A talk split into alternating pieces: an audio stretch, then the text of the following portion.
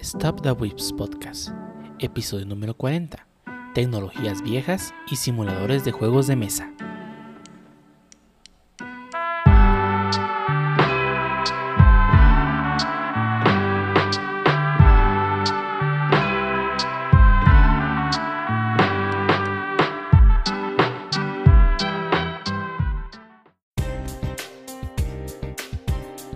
Bienvenidos a Start the Voice Podcast, episodio número 40, un podcast dedicado a hablar de anime, internet, juegos, juegos manga, desarrollos y más cosas que interesa, a los whips y el único podcast que acepta Dogecoins como moneda de pago.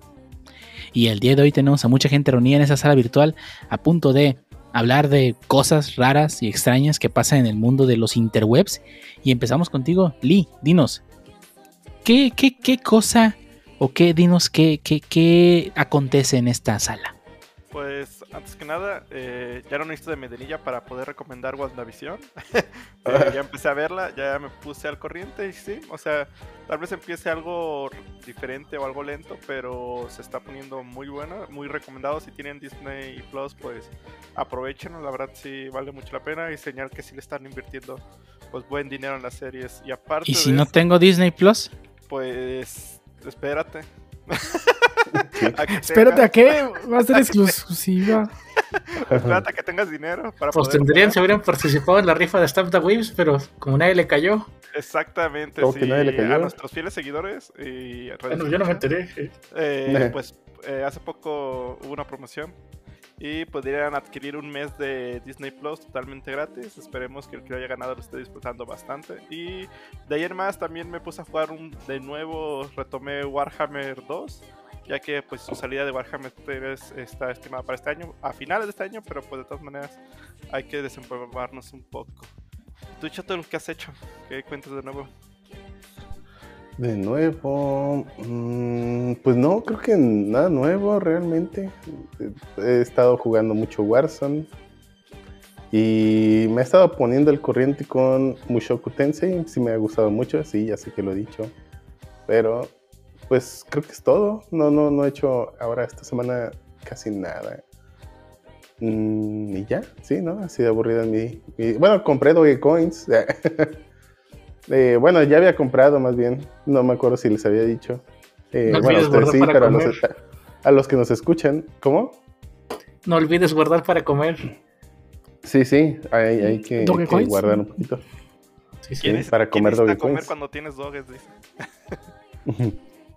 Pero sí, nos pueden hacer donaciones de Dogecoins. Luego ahí pongo eh, el wallet. Pones convenientemente tu dirección de wallet. Sí, sí, puedo poner mi wallet. Yo luego les digo cuánto nos donaron. Me- sí, les digo. ¿Y ¿Por qué Choto está en las Bahamas? Ah, Pero bueno, eh, ah, es, es creo que todo lo que he hecho. No, no, no es mucho, ya sé. ¿Y tú qué tal, Pancho? pues tampoco he hecho mucho. Me acabé Mad Rat Dead. Está, está perrón el juego. Juego de ritmo. Muy, muy, muy buena música. La historia está chida. Sí, realmente me sorprendió que una em- empresa que, se, que está acostumbrada a sacar RPGs como Disgaea hiciera un juego de ritmo tan bueno. Entonces lo recomiendo y lo voy a recomendar en, también en la sección final. Para que no se lo pierdan. Y pues también ya empecé Trails of Cold Steel 2. Ha sido una semana eh, ligeramente ocupada. Así que eso es todo lo que he hecho. ¿Y tú, Medi Ninja, qué has hecho? Eh, no mucho. Una semana interesante en cuestión de compras. Me compré un Jotas. O para los que no saben, es un Hanson. No, Throttle and Stick. Y bueno, sí he estado jugando mucho Flight Simulator. Y la verdad se siente mucho la diferencia de jugar con control a jugar con simplemente. eh, pues bueno, el- más bien, se siente mucho la diferencia de jugar con control a jugar con un stick y un throttle. Eh, eh, cambia mucho el estilo de juego. Por ejemplo, ya hay una gran diferencia en cómo se vuela un fly-by-wire a cómo se vuela eh, un avión mecánico en barra de poder. este. Y pues más que eso, también compré un nuevo, un nuevo control de Xbox. El de, ahora compré ya el de Xbox Series X, Series S. No noto gran diferencia con el control de One. Creo que el stick, digo el stick, el pad direccional me gusta un poco menos. eh, no- lo siento más ya un stick que un, un pad. Digo, ya pasaba en las consolas, pero en este creo que se siente to- todavía pe- peor. Y, y ya, ah, empecé un nuevo ani- anime que sí, eh, Crunchyroll. Eh, lo vi porque parecía una parodia de Madoka y sí, parece que sí lo es. Se llama Majo Shoujo Nante Moidesuka, Maidesukara. Eh, es un anime corto, son capítulos de 5 minutos. Eso es nada más de puro cotorreo. Está interesante. Bueno, más o menos. Divertido. Divertido, sí, es la palabra. Y bueno, ¿y tu tío? Pues yo trabajando muy duro como un esclavo, como, como siempre, ¿no? Y yo creo que hasta aquí las introducciones. Vámonos entonces a el primer tema de este podcast. Aunque a Pancho le duela.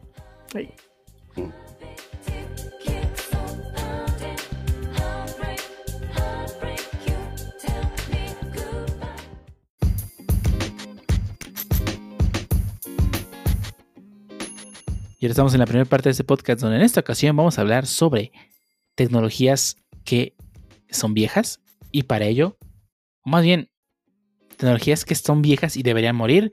Y para ello voy a traer al experto de tecnologías viejas y antiguas y obsoletas, Shotul, dinos, ¿por qué propusiste, este tema? Eh, bueno, experto no, pero viejos tal vez. Ente- Pero bueno, independientemente de eso, pues básicamente quería que platicáramos de esas tecnologías que ahí andan en el mundo de IT después de tantos años, pero que nadie le gusta, bueno, que al menos no nos gusta y que de repente llegamos a odiar. Y hablo no solo de que platiquemos de PHP, sino de más cosas, no solo... De Java también. Sí, de cualquier tecnología que ya decimos, ¿sabes qué? Como que ya se le notan los años comparado con lo que hay hoy en día. Visual O bueno, Basic. con lo nuevo que ha salido. ¿Eh? Visual Basic. Ándale, por ejemplo. O, o, eh, bueno, y platicar un poquito de cuál es la tecnología, no solo nombrarlas y ya, sino y hablar del por qué quisiéramos que pues ya no se usaran. Eh, y cuál es el, el impacto, ¿no? Eh, básicamente esa sería la idea. Y podemos empezar con PHP.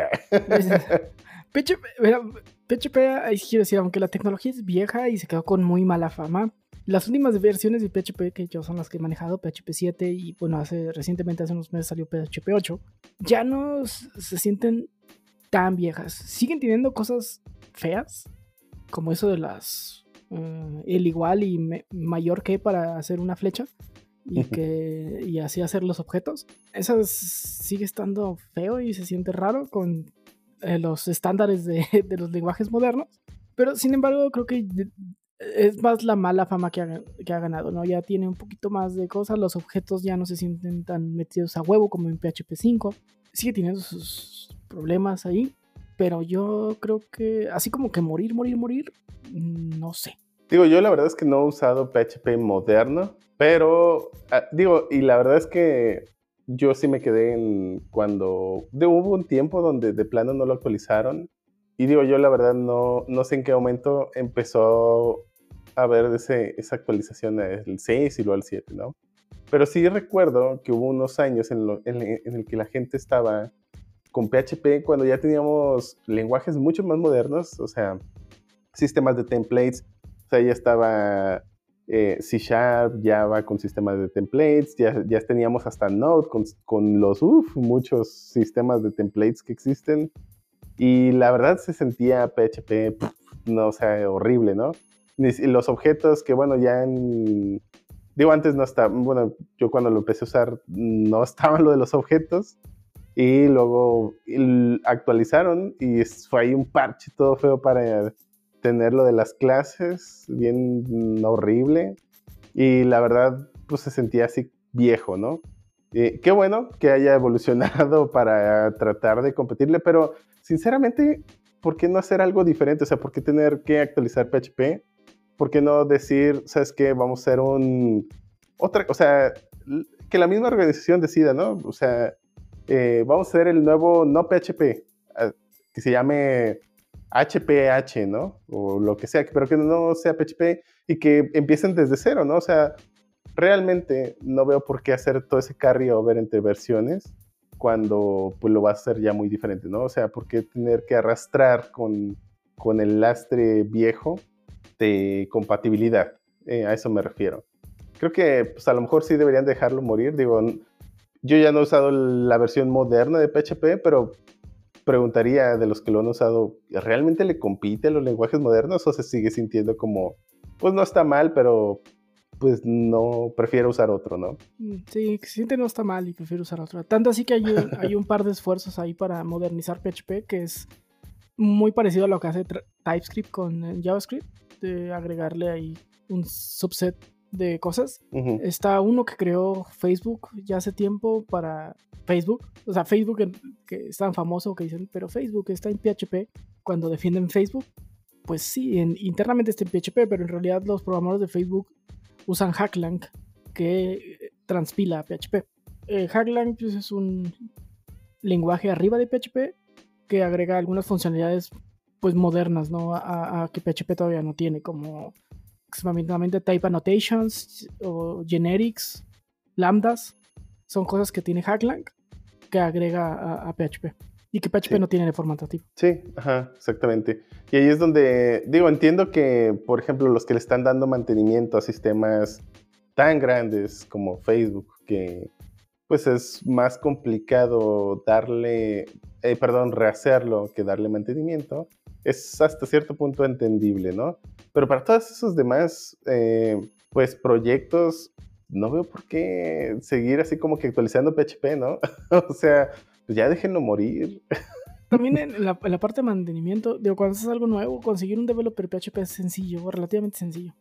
no, y aparte tomamos en cuenta un factor, creo que es muy, muy importante, el hecho de que muchas industrias o muchos proyectos ya se casan con cierto lenguaje y no le quieren mover a nada. O sea, tal vez les den mejores opciones, pero pues por cuestiones de miedo, cualquier cosa, o sea, ya prefieren quedarse con el lenguaje que tienen y no moverle. Y pues pues eso también eh, solventa o permite que muchos lenguajes, ah, pues ah, saca una nueva actualización para que no esté tan mala y pues sigas utilizando.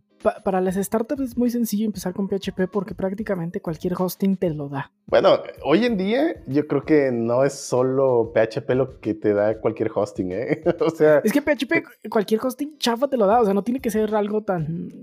Eh, como le diré, tan fancy como Heroku o, Azure o, AWS casi cualquier hosting pitero, o sea, de los más piteros que te puedas encontrar, te da PHP. Sí, pero, o sea, por ejemplo, comparativamente hablando, o sea, es como resistirse, ¿no? O sea, ahí, ¿por qué te vas a un hosting así de chafa cuando hay opciones mejores, ¿no? O sea, y, Por eso, como dijo Medeninja, hay startups o incluso estudiantes que quisieran tener algo y pues no tienen otra opción y estos hosting que te ponen publicidad, pues aceptan PHP, es lo más sencillo y más accesible. Bueno, es que, es que aquí es donde yo sí creo que hay opción. O sea, yo usaba Heroku de estudiante. Pero Heroku, Heroku, está bien limitado si quieres hacer algo. No, no, no, poniendo el caso de lo de estudiante, ¿no? Por ejemplo.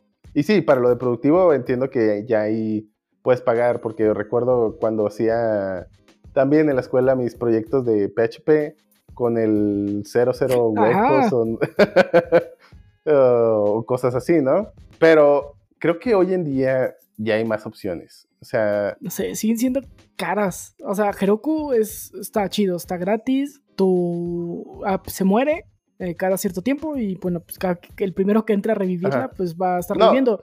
para eso como estudiante está bien, pero digo, entiendo que para una startup eso es algo, un caso diferente.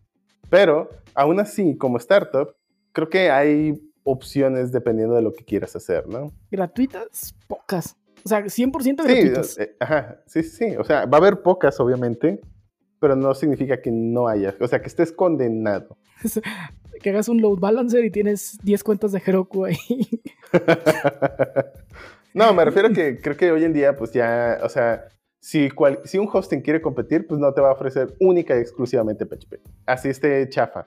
Hoy en día. te la cero, hace 10 años, ¿no? 00 web hostings sigue soportando solo PHP, ¿no? La verdad es que no lo sé. Hace mucho que no visito 00 web host. Pero yo sinceramente yo sí creo que PHP ya pues no merece tanto el esfuerzo y entiendo el caso de... Porque bueno, una cosa es que seas un desarrollador que esté en una tecnología pues relativamente muerta, ¿no? O sea, que ya murió. No sé si murió. ¿eh? 00 Web Hosting se sigue anunciando como eh, hosting gratis para México con PHP. Y sí, al parecer solo soporta PHP. Por lo menos en su, en su opción gratis, pues. Ah, ok. Bueno, dice que tiene pues Nginx y no sé qué más, ¿no? Pues sí, en teoría tú podrías montar lo que quisieras ya con Nginx. Pero no sé qué tanto te deja customizar el server y si te solo te da el FTP para que subas ahí tu PHP o, si realmente sí te da algo más de customización. Porque si pues, nomás da el FTP, pues no, ¿cómo instalas Node o NPM o algo más, no? Sí, sí, sí, entiendo, entiendo. Pero bueno, eh, a lo que voy es, existen tecnologías, por ejemplo, COBOL, donde pues realmente, o lo de los mainframes, ¿no? Que básicamente esas tecnologías ya están muertas, pero es entendible que no van a cambiar los sistemas viejos. Sin embargo, PHP se rehúsa a morir. y eso es diferente. Lo rehusamos a, a morir porque la industria lo sigue usando, nos guste o no. Por X o Y razón. Digo, Sí, ajá. eh, está tanto que pu- pu- cuenta la leyenda, ¿no? Que si un día tumbas todo el soporte PHP, pues se cae el 80% de internet, ¿no? No, sí, entiendo, pero por ejemplo, están las tecnologías que ya murieron y está bien, habrá gente, o sea, si, no, mm, con ya murieron es, ya no hay cosas nuevas, tal cual, pero obviamente hay un mercado, por ejemplo, y mencionaba COBOL o lo de los mainframes, ¿no? Don- pero hay un mercado de, eh, de, pues tal cual, expertos en eso, que se, van se han ido perdiendo porque pues, se murieron y no ha habido nuevos, ¿no? Y, y aún así tienen que mantenerlos. Pero bueno, estamos, eh, ahí quiero hacer la distinción entre una tecnología que ya murió, básicamente no ha habido una versión nueva de COBOL o no hay nuevos mainframes, sino que tal cual es solo mantenimiento, ¿no? Y es entendible, eh, no van a cambiar todo si ya está funcionando. Hasta ahí es entendible. Sin embargo, en el caso de PHP, creo que es diferente. Existen obviamente los, los sistemas viejos que están funcionando todavía en PHP 4, 3 o lo que sea, y que pues básicamente si PHP se hubiera quedado ahí, sería el mismo caso que COBOL. Sin embargo, el caso de PHP es distinto. En el caso de PHP ha habido actualizaciones y, y eso para mí significa que la tecnología no está muerta, pero debería de estar viva. es, es lo que me pregunto porque realmente si es por legacy o por mantener un sistema viejo, ok, va, lo entiendo. Pero sacar versiones nuevas de PHP, ¿en serio? ¿Quién va a usar eso? O sea, no- nunca he escuchado a nadie que diga, no manches, no puedo esperar a usar PHP 7. O sea, Ocho. o Ocho. 8 o lo que sea, ¿no? O sea, creo que ya no le veo mucho sentido a, a eso.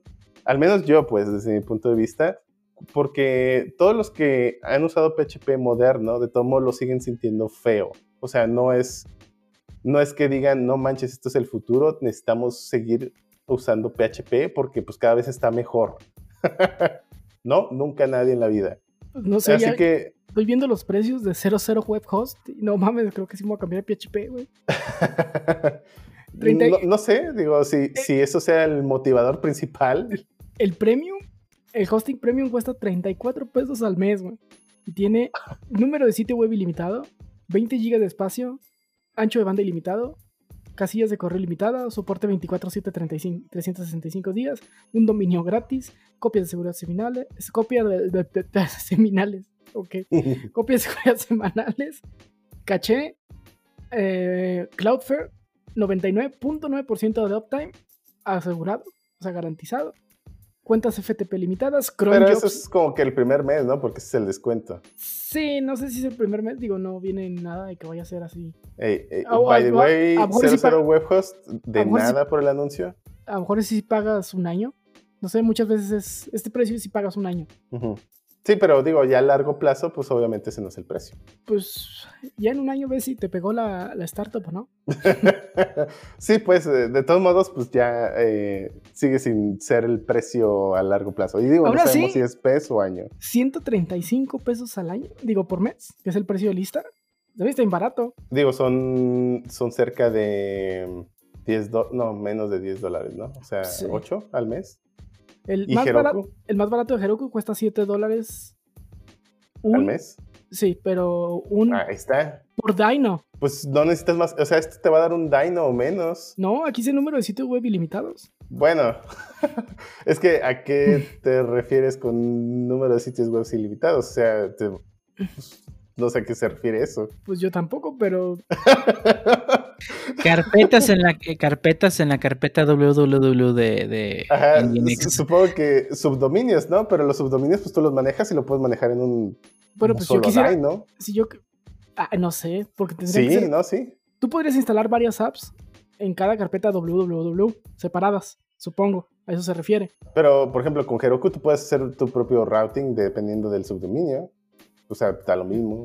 Pero bueno, no es un anuncio publicitario aquí a 00 Webhubs, web, webhost de nada, de todos modos. Sí. Pero, pero bueno, bueno, yo... Bases yo- de ¿eh? datos de MySQL ilimitadas no te da Heroku, ¿eh? Ah, caray, ¿te lo da también esto? Sí. Aunque bueno, Mongo y otros te dan base de datos. Ah, bueno, no ilimitadas, pero, pero pues te dan muchísimo. Y, y nadie te da cron jobs, ¿eh? Bueno, tal vez GitHub Actions, pero. sí, GitHub Actions, Travis. eh, Pero bueno, no, no, no son tal cual cron jobs, porque, pues bueno, tienes que hacer un pipeline y tiene que depender de un repo. No es como que tú puedas poner un exe o un, eh, un batch y que corra cada cierto tiempo, ¿no? Bueno, sí. Sin depender de un repo, técnicamente. pues. Sí, sí. Ah, sin ajá, obviamente ese sería el catch, digamos. Sí, sí, sí. Eh, pero bueno, aquí estás dependiendo de pues, el hosting. Que digo, está bien, va, ok. Pues básicamente ese job pues, sería también lo que pudieras tener con Heroku. O, digo, si lo pagas. Mm, Sí, sí, si lo pagas, sí. Ajá. Bueno, pues tienes que hacer la app que esté ejecutando los cron jobs. No. O, o tienes que hacer Pues, la lógica tú. Di- Digo, es que Heroku, o sea, basta con que hagas un. Digo, no sé si. ¿Qué otro soporte, pues, este Heroku? Digo, yo solo he hecho de Node. Pero bastaría con hacer un- una línea de ejecútame este batch y ya.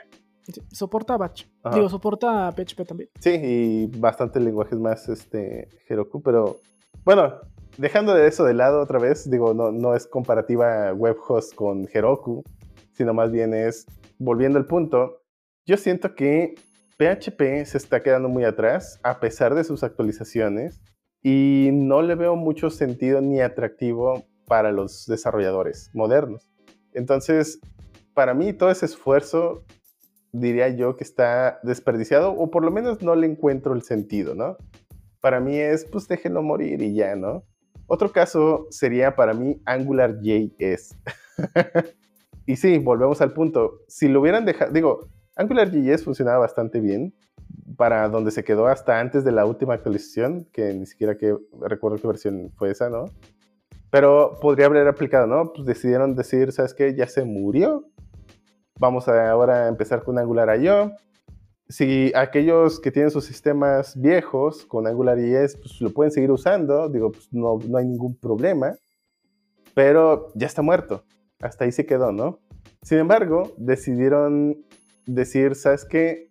Pues no está del todo muerto, vamos a seguirle metiendo versiones. Entiendo yo que ah, el caso de AngularJS a lo mejor un poquito menos drástico que con PHP porque este eh, AngularJS específicamente solo atacó unas cositas de estabilidad, creo yo, o de performance, no estoy seguro, y que lo hizo una vez en pues ya muchos años, ¿no? Y que básicamente dijeron es como la excepción. Sin embargo, pues ya hay que entender que sí está muerto, ¿no? Y aún así hay gente que pues decide, no, pues AngularJS no me gustó, deja sigo haciendo AngularJS. Ah, espérate, no hagan no. eso. eh. Ya ni, ni, ni Google te recomienda hacer algo nuevo en Angular. Ajá. 10. Sí, Nadie. Nadie. Entonces, sí, sí, también creo que pues ya, sí, digo, básicamente Google lo dio por muerto, pero pues he escuchado de repente algunos comentarios de gente que dice, nah, pues es que sí prefiero hacerlo en Angular y ya, ¿no? O sea, ¿por qué? Pues porque le sé. Y está bien hasta cierto punto. Si quieres, El problema es, ¿eh? si quieres hacer, seguir haciendo AngularJS, ahí tu solución se llama Vue.js. Ah, De hecho, sí, Vue.js sí se me hace muy parecido a Angular, el JS, en cómo haces el binding de Es algunas cosas. prácticamente un pato que dijo, ah, ok, ya mataron AngularJS, bueno, me voy a ir a hacer mi Angular con juego de azar y mujerzuelas. Ey, básicamente. Con directivas más fáciles, porque, ay, no manches. Sí, tiene, el- eh, creo que simplificó mucho el ciclo de vida de, de Angular Vue.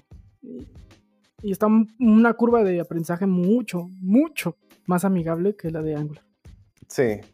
Sí, digo, a pesar de que, pues, Angular en su momento, cuando pues solo estaba Knockout y Ember, eh, la verdad es que sí fue un super boom y lo agradezco, pero pues hoy en día creo que ya puede morir en paz. Definitivamente. Sí, pues ya, ya tiene su hijo ahí espiritual. Sí, su hijo espiritual y su, y su, y su descendencia real. Y, y que Google lo quite de tu CDN para que truene medio internet. bueno, eh, no. Ah, bueno, hay más CDNs, ¿no? Que pudieran Sí, ahí. sí. Pero todos los que se alimentan de Google. Bueno, no importa. El punto es que sí, es Angular es el mejor ejemplo de una tecnología que sí dejó sus. que sí la dijeron, de- dieron por muerta. Digo, el mantenimiento que le han dado es por estabilidad o hueco de seguridad. O sea, algo estándar. Pero pues yo creo que ahorita realmente no creo que una, una empresa seriamente se plantee iniciar un proyecto con Angular eh, JS. Y si lo hacen, por favor, este, tomen sus cosas y váyanse a hacer PHP. Ha- Hablando de, de, de- de CDNs que te pueden quitar todo, hay una librería muy chida en Chrome Web Store que se llama Sp- Spoff-O-Matic que te ayuda a encontrar singles point of failure de tu aplicación. Ah, vaya, O sea, vaya. ahí, ahí puedes ver que, ah, este CDN no, si truena, pues el 86% de tu aplicación se va a morir. De hecho, lo estoy corriendo sobre Zencaster y dice que si el CDN de .trackjs.com se cae, el 86% de las funcionalidades se caen. No, bueno. y sí que si nos dejamos de oír, ah, no es cierto, no es en vivo. Y también el 3% si se cae el CDN de Stripe. Ah, ok. ya no vas a poder pagar. No Oh, no. pagar. Maldita sea. Qué bueno que no, no, no tenemos PayPal. Y sí, ese- esa, esa app está muy chida para ver ese tipo de cosillas de, ok, cuánto, si, si, si dependo de este CDN, cuánto dependo de este CDN. Pues, no dependan tanto, no está chido. Traten de... tener O si, cosas- dependan, o si dependan de un CDN para que su página cargue más rápido. Pues depende Pues del caso. depende- sí, depende- revísenlo. Revísenlo. o, o dependan del CDN y si algo falla, tengan ahí forma de que... Un backup. Ajá. backup.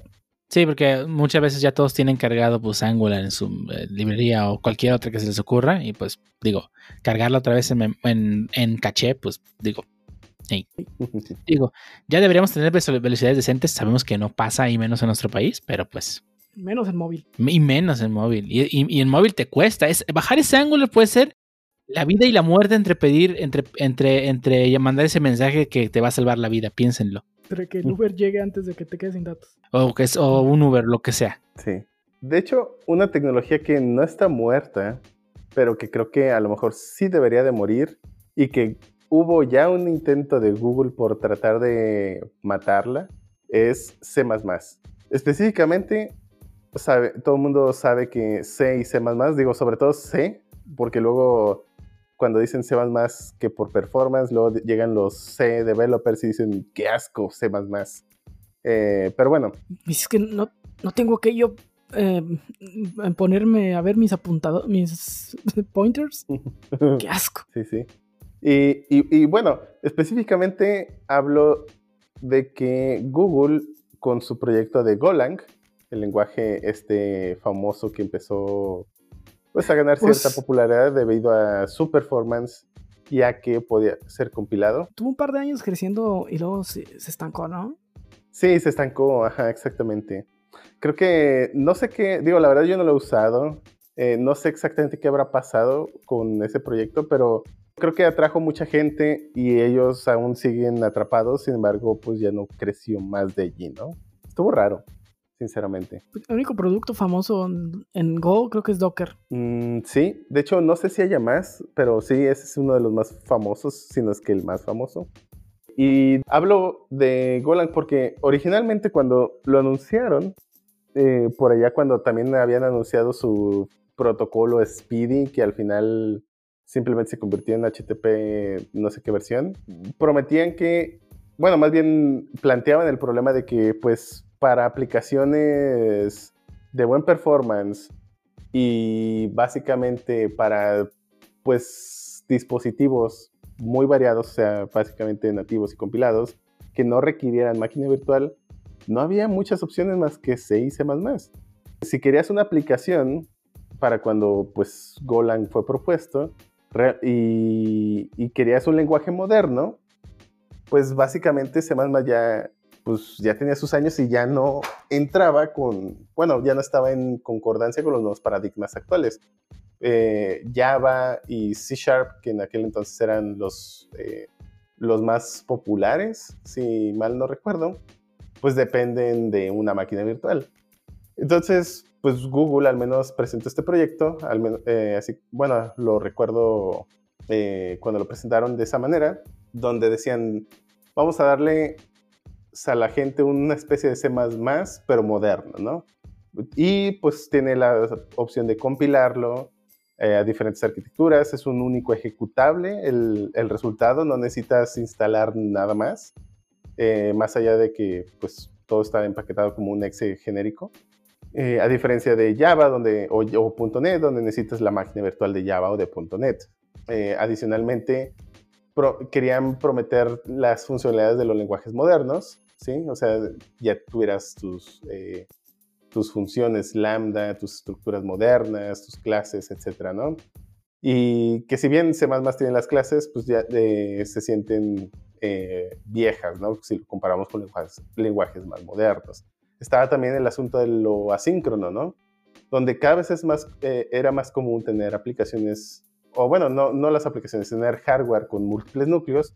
Y pues en C++, cuando fue diseñado, pues eh, fue diseñado cuando solo era común procesadores de un único núcleo. Entonces, lo asíncrono no era pues tan común.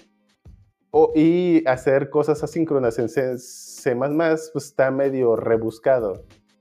Y mantener un pool de threads y todo eso está rebuscado. Entonces quisieron simplificar también ese tipo de cosas. Y bueno, al final prometieron mucho, se generó Golang, atrajo a mucha gente, eso sí, pero pues C++ sigue, ¿no? Creo que hace falta, digo sinceramente, y ahí es porque no soy, o bueno, nunca he usado mucho o, a detalle C++, solo lo usé en la escuela, y Golang pues realmente no lo he usado. Así que no estoy seguro que les falló, porque pues C++ ahí sigue. Pero creo que es buena idea, digo, bajo ese mismo concepto, creo que sí debería haber alguna tecnología que los sustituya y, sinceramente yo veo a Ruslan como un muy buen contendiente.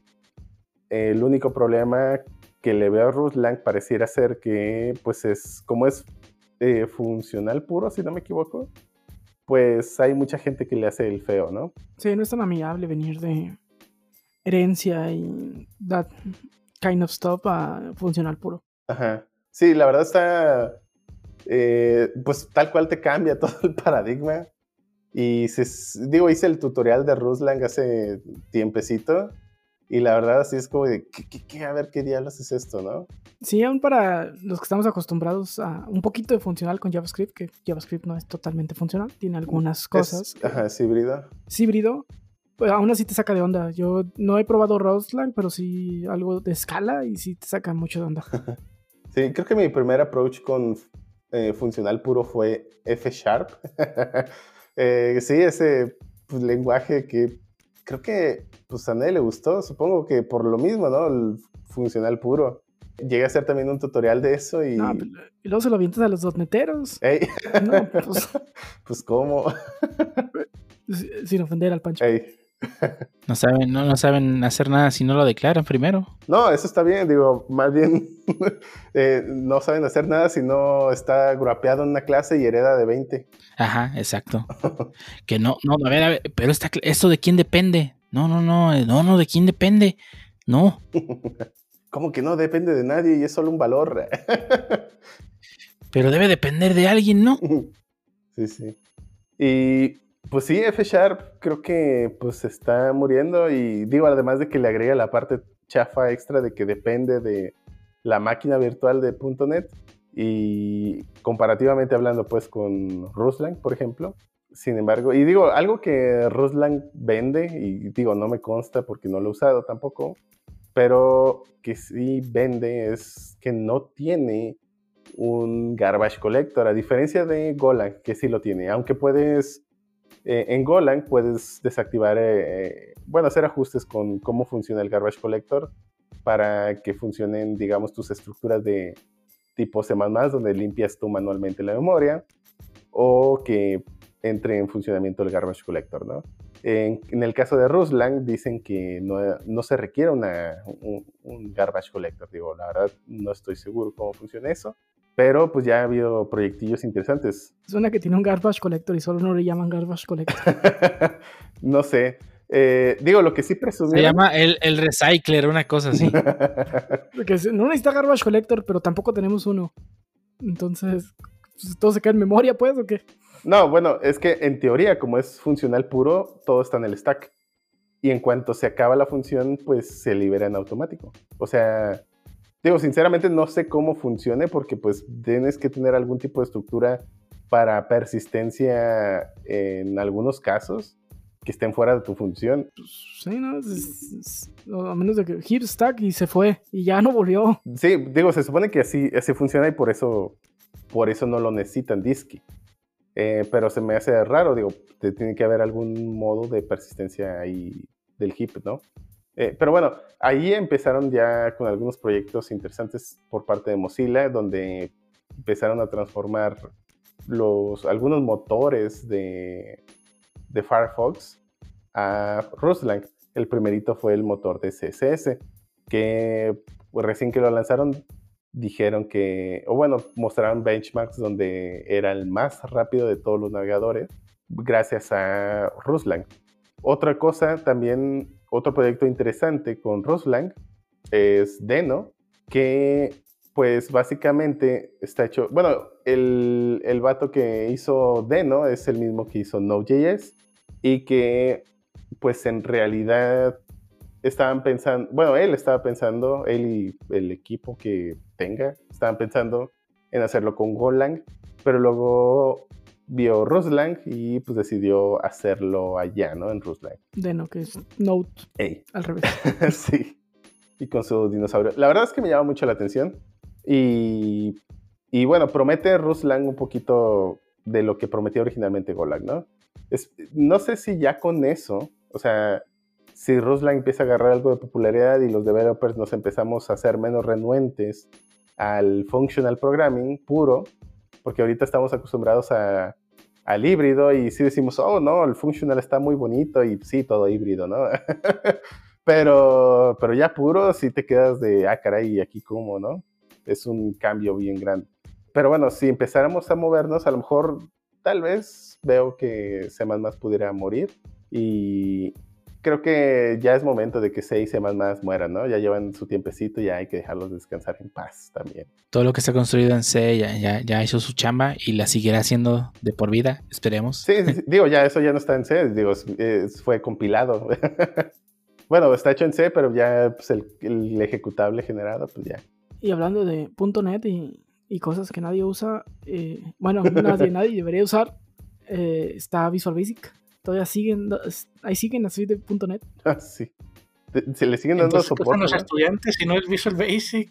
Piensan los estudiantes. Pero, o sea, ¿qué, qué diferente? O sea, ¿qué hace Basic? O bueno, en este caso, Visual Basic, más fácil de aprender que. ¿Por qué no aprender directamente C Sharp? Que sí se usa en la industria. Ajá. Eh, he de decir que aún hay industrias que usan Visual Basic, tristemente. También depende mucho de los maestros, que hay veces que se enseñaron una tecnología o tienen cierto límite para... A mí me enseñaron en C y un poco de Java. Es como los, las tecnologías legacy, pero en la educación. es- Ahí está el Visual Basic, que es uno de los. está en los programas. o sea, no, no creo que lo puedan quitar tan fácil, que sí deberían, porque ya no se usa. No, no se debe usar más bien, pero pues ahí está. Es que se deberían de actualizar, pero mm, pues muy fácil decirlo, pero pues que lo hagan ya es otra cuestión. Sí, mi, mi primera chamba de programador era Visual Basic 6.0. Y estamos hablando de un tiempo en el que Visual 6.0 ya estaba viejo. O sea, ya existía Visual Basic.net. Las primeras versiones, por lo menos, de .NET. Entonces, eh, tristemente se sigue usando. Si tú te asomas poquito a los puntos de venta ahí de Coppel y de varias tiendas, están hechos en Visual Basic. Sí, aunque bueno, pues ya a lo mejor nomás le están dando mantenimiento, ¿no? Pero lo chafa Sí, es que no. lo siguen enseñando, por ejemplo, en las escuelas, ¿no? También todas, ese- todas esas tecnologías que pues no son el estándar de la industria, digo, entiendo que va a haber y seguirá habiendo sistemas viejos que tienen que ser mantenidos. No es lo mismo que pues estés preparando a las generaciones para pues estándares viejos. Pero es que es pedirle, como dicen, que el sistema, que modificar varios sistemas educativos y muchos maestros, pues también en el hecho de que no estén, muchos ya, pues, o sea, dicen, no, pues ya con lo que sé, pues ya con eso la armo, o sea, no, yo no voy a seguir aprendiendo cosas nuevas. Como muchos no están en, el rubro, o sea, de, pues, ah, pues deja sigo aprendiendo, o sea, dicen, con lo que ya sé, pues les puedo enseñar a los morros y pues con eso me pagan. Sí, de hecho uno de los problemas es eso, creo yo, al menos para la parte de nuevos desarrolladores, es que los profesores, o al menos la mayoría de los profesores que a mí me tocaron, ellos no estaban en la industria. Ellos, pues, supieron o aprendieron a programar, o digo, suponiendo que sí lo hicieron, en algunos casos lo dudo. lo hicieron en la escuela, muy seguramente. Otros a lo mejor sí trabajaron y decidieron mejor irse por el lado de la educación, no sé por qué. Pero. Hay gente que le gusta. Yo todo... eh, dije no sé por qué. No, no, no, no dije nada. Solo, so, solo despectivo, pero está bien, te lo paso. Solo el, no sé por qué. Sí, sí. Digo, entiendo pues que habrá quien sí le guste y, y otros motivos. que no conozco. que no conozco. Pero bueno, independientemente de eso, pues no están en la industria. ¿Cómo van a enseñarle a ser desarrolladores para una industria que no conocen? Y más aún, los que diseñan los cochinos y asquerosos programas de la SEP. De... ¿Puede, ¿Puede ser maestro eh, y trabajar en la industria? Sí. Sí. Eh, te, conocemos casos, ¿no? no conocemos sí, sí, un par de casos por ahí que. que Pero que normalmente son de doctorados, ¿eh? O sea, no es, bueno, de posgrados. Maestrías no, este, y doctorados.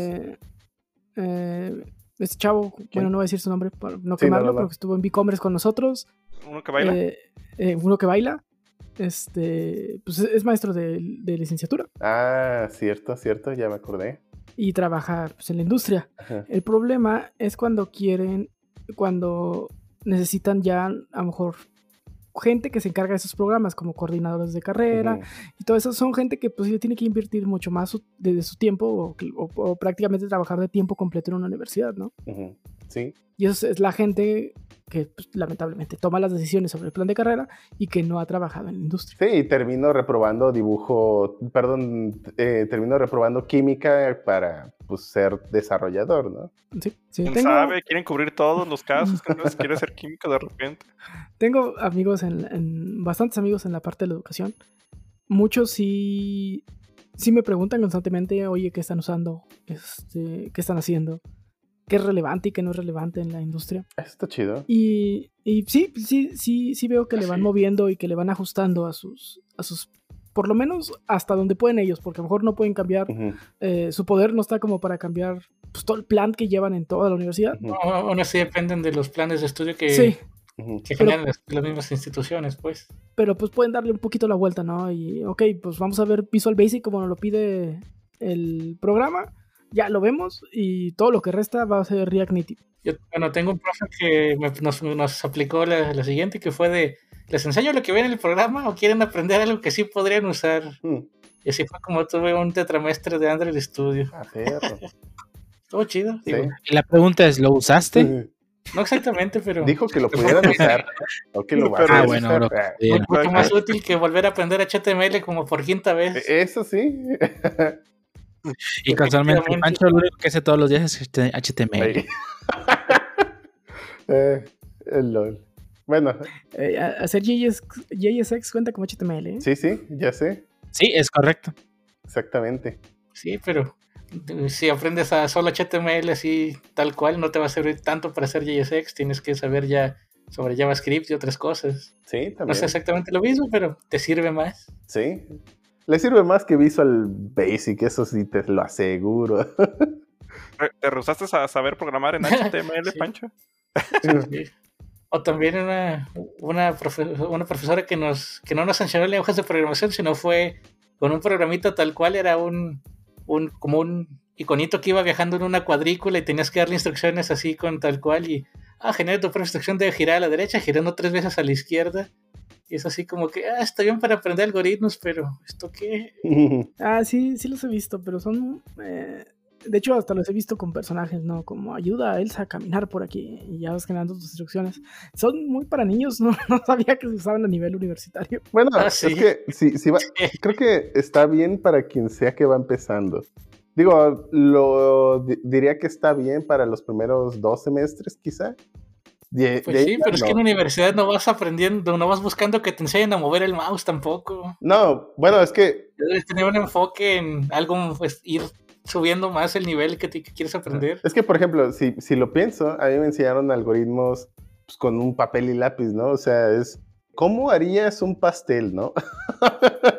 o sea, Ahí, ahí se entiende porque yo también hasta tuve mi, mi, mi tetramestre de algoritmos y tienes que hacer tus diagramas de flujo, pseudocódigo, ajá. y luego brincamos a ese simulador y ah, otra vez esta cosa. Bueno, no Sí. otra vez, sino que, ah, ¿esto qué? Eh, ah, bueno, yo lo vería como el primer paso, la, la cosita esa que dices. Ahí pusieron el algoritmo de. Hasta, eh, ponen el primer ejercicio, me acuerdo mucho del algoritmo. Fue, haz un algoritmo de cómo te lavas los dientes. Y ahí salió el Weibo. ¿Lavarse qué? ¿Qué? Que los dientes, ¿qué? ¿Se tiene que hacer qué? Sí, Esto le puse aquí como bajar el último capítulo Evangelion. ¿Cómo ser camaleón? Un algoritmo de por qué si le entendía Evangelion. Lol.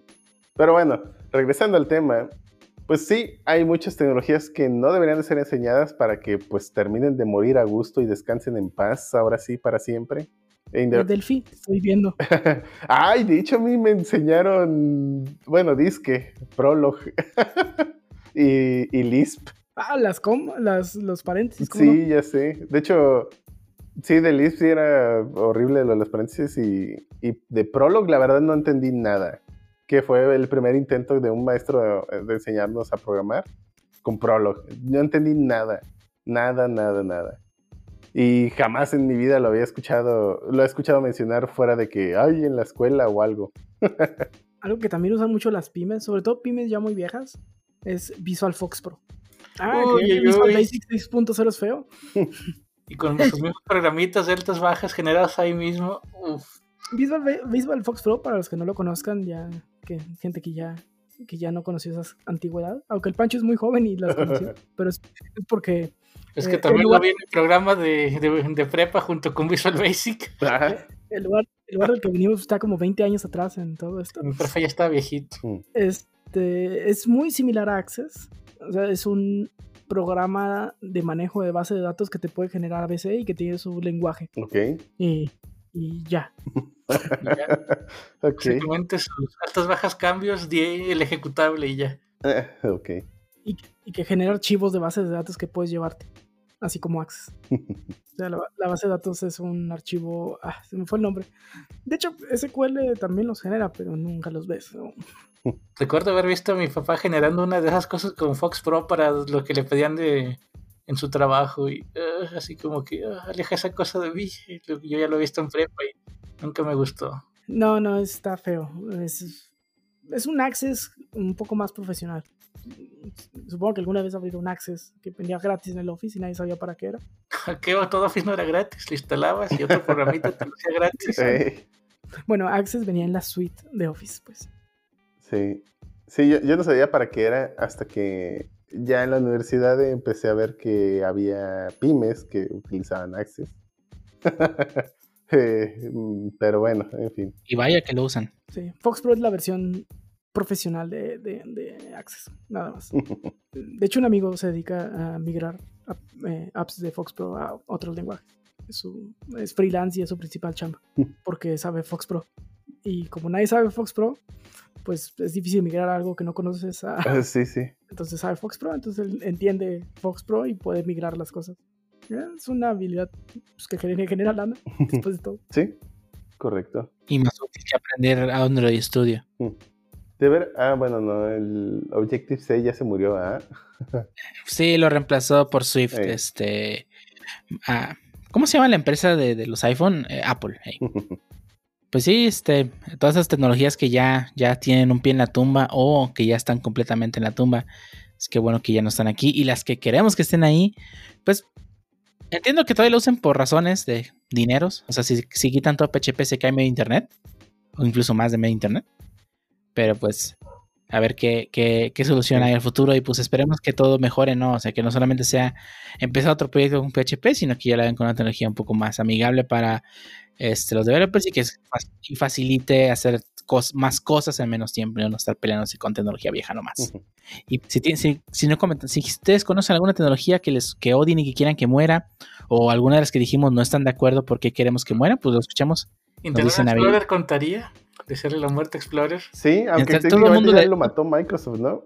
Es que está No, muerto, no. pero la gente sigue abrazado a él usándolo y aún hay empresas que se molestan en tener su layer de compatibilidad de, ay, esto no jala en Explorer y Mm. levantan el bug. Sí, Ya, Explorer. déjenlo eh, morir, ya pongan una- un pop-up de descarga Chrome mejor y ya. En vez de preocuparte por la compatibilidad, ya, tírenlo. Sí, de hecho, sí aplica y sí. ¿Por qué no puedo usar mi Internet Explorer? Dijo nadie nunca. Nadie usa Explorer. Ni siquiera en Microsoft usan Microsoft Explorer. nunca lo usó. No la bajaba antes para hacer las declaraciones del SAT. sí, No se en Explorer. No. Lo usabas porque necesitabas, no porque realmente quisieras. eso es cierto. bueno, antes de que estuviera Chrome, sí lo usaba porque sí quería. Realmente Ah, Firefox ah, ah. ni... Y bueno, antes Opera no, no estaban tan chidos. Y los cibers a los que iban el rancho nomás tenían Explorer, pues. Además, sí, Y bloqueado para instalar cosas nuevas. sí. Sí, pues tenían ese de bloquear sesiones de, ah, si, si instalas algo cuando se vuelve a prender no va a haber nada de El Deep. Freeze, ¿o cómo se llamaba? Ese mero. Ah, qué tiempos. Pero bueno, pues sí, ahí platíquenos si, si recuerdan otro como Internet Explorer. Ahí en, en las redes sociales, ahí estamos para echarle tierra a ese- esa tecnología que queramos que esté 4 metros bajo tierra. Así que platíquenos Y más si se puede. y más si se puede. Y bueno, hasta aquí el primer tema. Vamos entonces a la sección favorita de Shoto, la sección de Cholticias. Sé que declarar variables con DIM. Vámonos. Vámonos. Vámonos.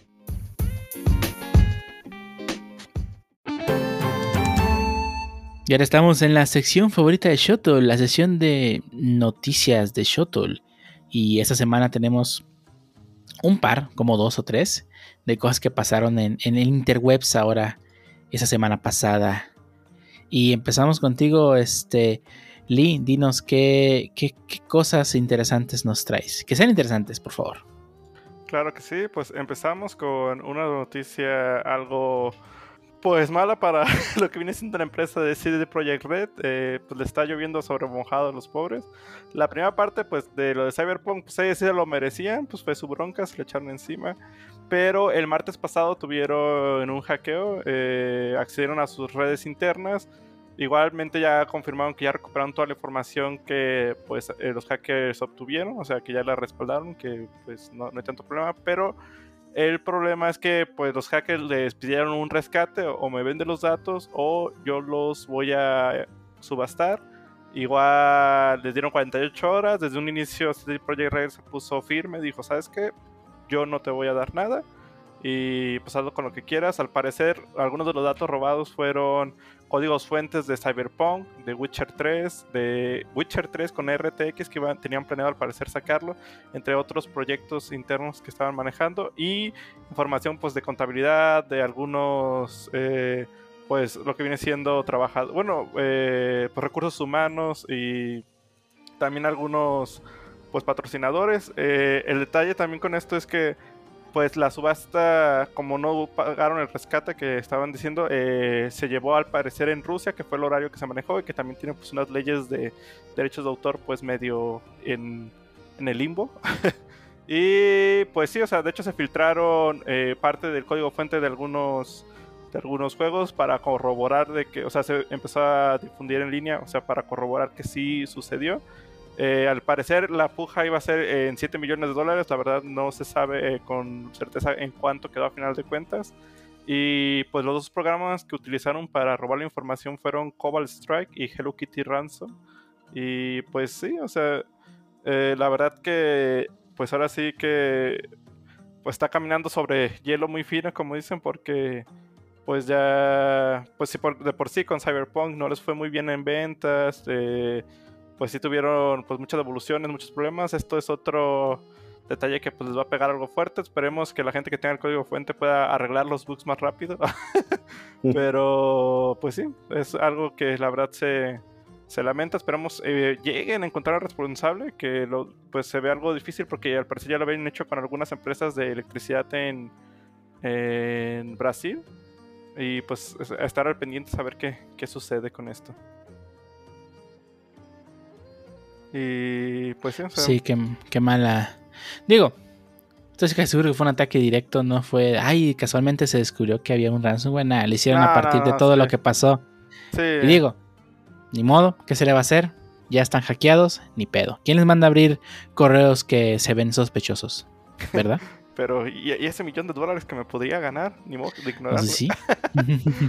Pero pues, Ese bueno, príncipe, príncipe de no sé dónde me va a dar dinero. ey. ahí, ahí sigue, ahí sigue, tío, no se Ey, muere. ey, estoy en príncipe nigeriano, ¿no es cierto? Espérame.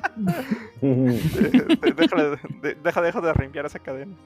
Y pues sí, y pues cambiando un poquito de tema, pero igual orientados en juegos, ¿qué nos tienes, Pancho? Ah, pues con una noticia de cosas que nadie pidió. Y lo que pasa es que este, este- esta semana pasada, Nintendo actualizó su Virtual Console con un par de juegos nuevos. Y para sorpresa de nadie, a nadie le gustaron. Bueno, tal vez a los de Japón, porque su, su catálogo fue algo diferente. No es que sí metieron otra cosa que tal vez sí les guste, ahorita lo menciono. ah, caray. Eh, La Virtual bueno. Console, tranquilo. Bueno, empezando con uno de los juegos fue para, para Nintendo Entertainment System o NES, Family, como le quieren decir, fue Fire and Ice. Es un plataformero 2D de puzzle donde controlas hielitos y tienes que apagar fuegos. Y sí, de entender. Y para Super Nintendo fue Psycho Dream, un pareciera beat'em up con, con muchos proyectiles.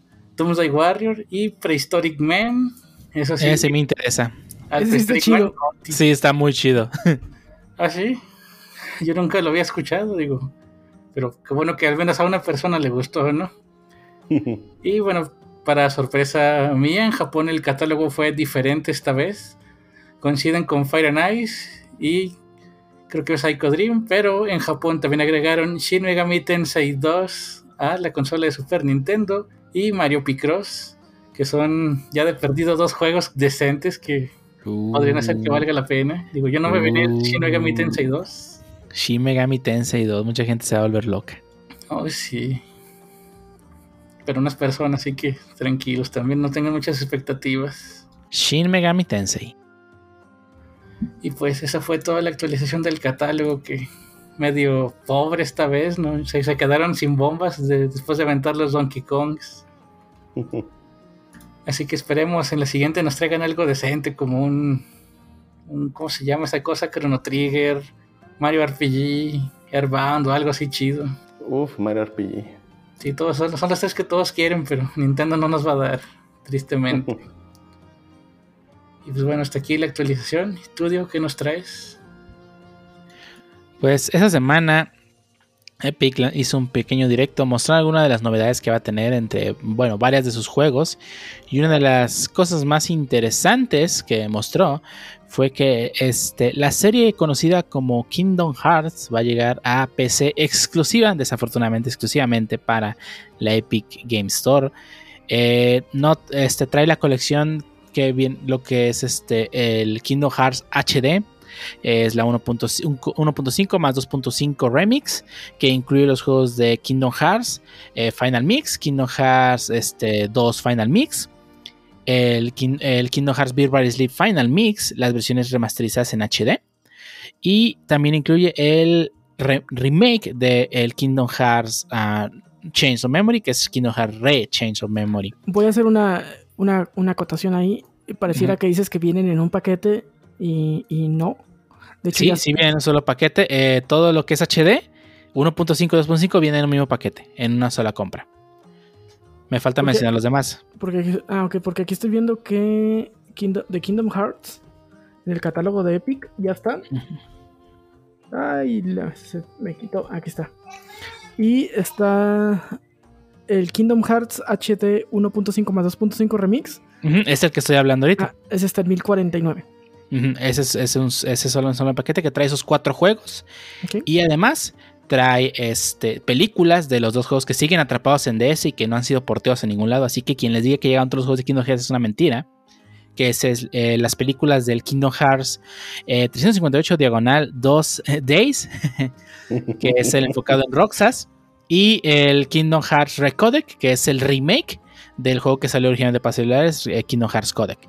Eh, además, también, ah, además de la colección con los dos primeros Kingdom Hearts, este también va a llegar la horrible y espantosa y que no se compren Kingdom Hearts HD 2.8 Final Chapter Prologue, que incluye el remaster que, que hicieron del Dream Drop Distance, un juego que, originalmente se estrenó en el 3DS. Este, el Final Chapter Prologue, que es el prólogo antes de Kingdom Hearts 3, que nos cuenta una historia de Aqua. Realmente esa historia pueden ver en YouTube porque dura menos que lo que fue Ground Zeroes. Y unos videos de lo que viene siendo Kingdom Hearts Chi. Y eh, ahí los últimos dos juegos de la, saga, que es Kingdom Hearts 3 y su, y su expansión Remind. Y el último juego de la saga, que es Kingdom Hearts Medley of Memory. Todos cuestan 60 dólares, con excepción de, la, de los originales, HD 1.5 y 2.5, que vale pues 50 dólares. Pues ya están los precios en Epic en México y no están baratos. Entonces están, están a un precio de un juego triple estándar. De hecho, el Kingdom Hearts HD 1.5 más 2 Remix es el único que está en 1049. Kingdom, Hearts HD, Kingdom Hearts HD 2.8 Final Chapter Prologue está en 1299. Kingdom Hearts 3 más Remind en 1299. Y el otro Kingdom Hearts, que va a ser Kingdom Hearts Melody of Memory, también en 1299. Entonces, pues si quieren por lo menos el 1, 2 y 3 pues sí van a desembolsar por lo menos pues 1400 pesitos. Mm, no, son dos, 2400. Ah, sí, perdón, 2400 pesitos. Si sí. que es HD 1, 2.8, Kingdom Hearts HD 1.5 más 2.5 Remix más Kingdom Hearts 3 más Remind. Con eso te eh. una PC Gamer. Mira, la, verdad es que eh, eh, eh HD 1.5 más 2.5 Remix creo que es el, el, paquete más interesante ya que trae cuatro juegos completos. Este, creo que es, creo que es el mejor de todos los paquetes. Eh, definitivamente Kingdom Hearts 3 vale la pena para por fin ver si corre a 30 cuadros estables, porque dudo mucho que llegue a los 60, porque está horriblemente codeado ese juego. Pero pues, hey, ya tenemos Kingdom Hearts a PC. Este, digo, ya puedo vender mi Play. no, no es cierto. Ya puedes cantar Simple and Clean en tu PC. Desafortunadamente es en Epic Games. Habrá que esperar a marzo del siguiente año para que llegue a Steam y ya poderlos comprar, ¿no? Pero bueno, hasta aquí. Espero que no se confundan con los nombres porque, pues, diren, si algún fan de Kino Hearts es que no entiende la historia, créeme, él tampoco la entiende. Nadie entiende la historia de Kino Hearts. Y pasando a otras historias, que, otras historias, perdón, otras cosas que nadie entiende. Este, y es como Game Pass nos da tantos juegos ridículos y nos no nos cobra más. A ver, Ángel, ¿qué, ¿qué nos traes tú? Pues esta vez no se lucieron tanto. ¿Cómo no? Pero, ¿qué? espérate, espérate. O sea, comparado con la, eh, la semana pasada que entregaron tres, pero pues sí fueron tres juegos tal vez no muy famosos. En esta ocasión nos traen eh, un juego que creo que para, sobre todo para Medellín tal vez llama mucho la atención, que viene siendo Final Fantasy XII eh, la versión remasterizada de, Zodiac Age. Y pues la verdad se ve bastante llamativo. Este Final Fantasy yo en particular no lo he jugado, pero por lo que veo el gameplay es un poco diferente. O sea, no es tanto de... sigue conservando un poco la esencia de Final Fantasy, pero con la libertad de poderte mover un poco más. Es el primer juego que, que Final Fantasy juega con esta eh, nueva forma de hacer RPGs en la que es un ya más activo, es un action RPG más que un RPG. Este, ya después de que tuvieron Final Fantasy X, que es un RPG clásico, junto con Final Fantasy X2, y luego eh, jugaron un poco en Final Fantasy XI con eh, el juego online, con el MMO. pues bueno, en este le dan un nuevo giro a la saga y creo que es es el que ya ha mantenido, ¿no? Ya este ya mucho después en el tiempo, ¿no?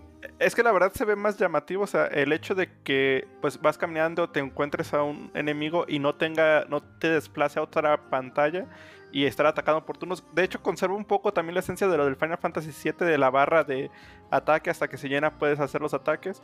Pero el hecho de que te puedas estar moviendo con tus compañeros o que los enemigos estén ahí cerca, yo creo que lo hace eh, pues más entretenido. O sea, como un action RPG, ¿no? Exactamente. y pues la verdad, se, o sea, se ve bastante bien. Eh, es la versión remasterizada. Si eh, pues a alguien le llama la atención, pues puede descargarlo. Y si está pagando sobre todo su, su eh, Game Boy X Pass, pues adelante, o sea, aprovechelo. Y pues sí, yo la, la, versión que jugué fue la de Nintendo 10, que creo que es un poco diferente, porque era más como de crear muchas unidades y, y, pues derrotar al enemigo. Pero pues sí, la verdad se me, se me hizo interesante la mecánica, no, no lo había visto hasta este momento que pues, lo, lo, vi en Xbox Game Pass y pues échenle un ojo. La verdad, si son fanáticos de la saga Final Fantasy, no creo que los decepcione. Y pues cambiando un poco de tema, ¿y ¿qué nos tienes de nuevo, Shotur? Hablando bueno, pues, ¿cómo? Hablando de Xbox, ¿qué nos tienes de nuevo? Sí, pues hablando de Xbox, eh, parece ser que hubo cierto revuelo en Interwebs, específicamente en la red social Twitter, porque una persona llamada Simus Blackley, que es aparentemente el padre de la primera consola Xbox, tuiteó la imagen del prototipo de la consola Xbox, que digo, si ustedes recuerdan, eh, el prototipo original no era esta cajita negra con una X, sino era una X eh, gigante metálica. Está, está bien chida, está bien chida. Digo, estaba chida para la conferencia, pero creo que para tenerla en casa, no sé. Está más chiquita que el, que el, que el modelo final del PlayStation 5, de todos modos.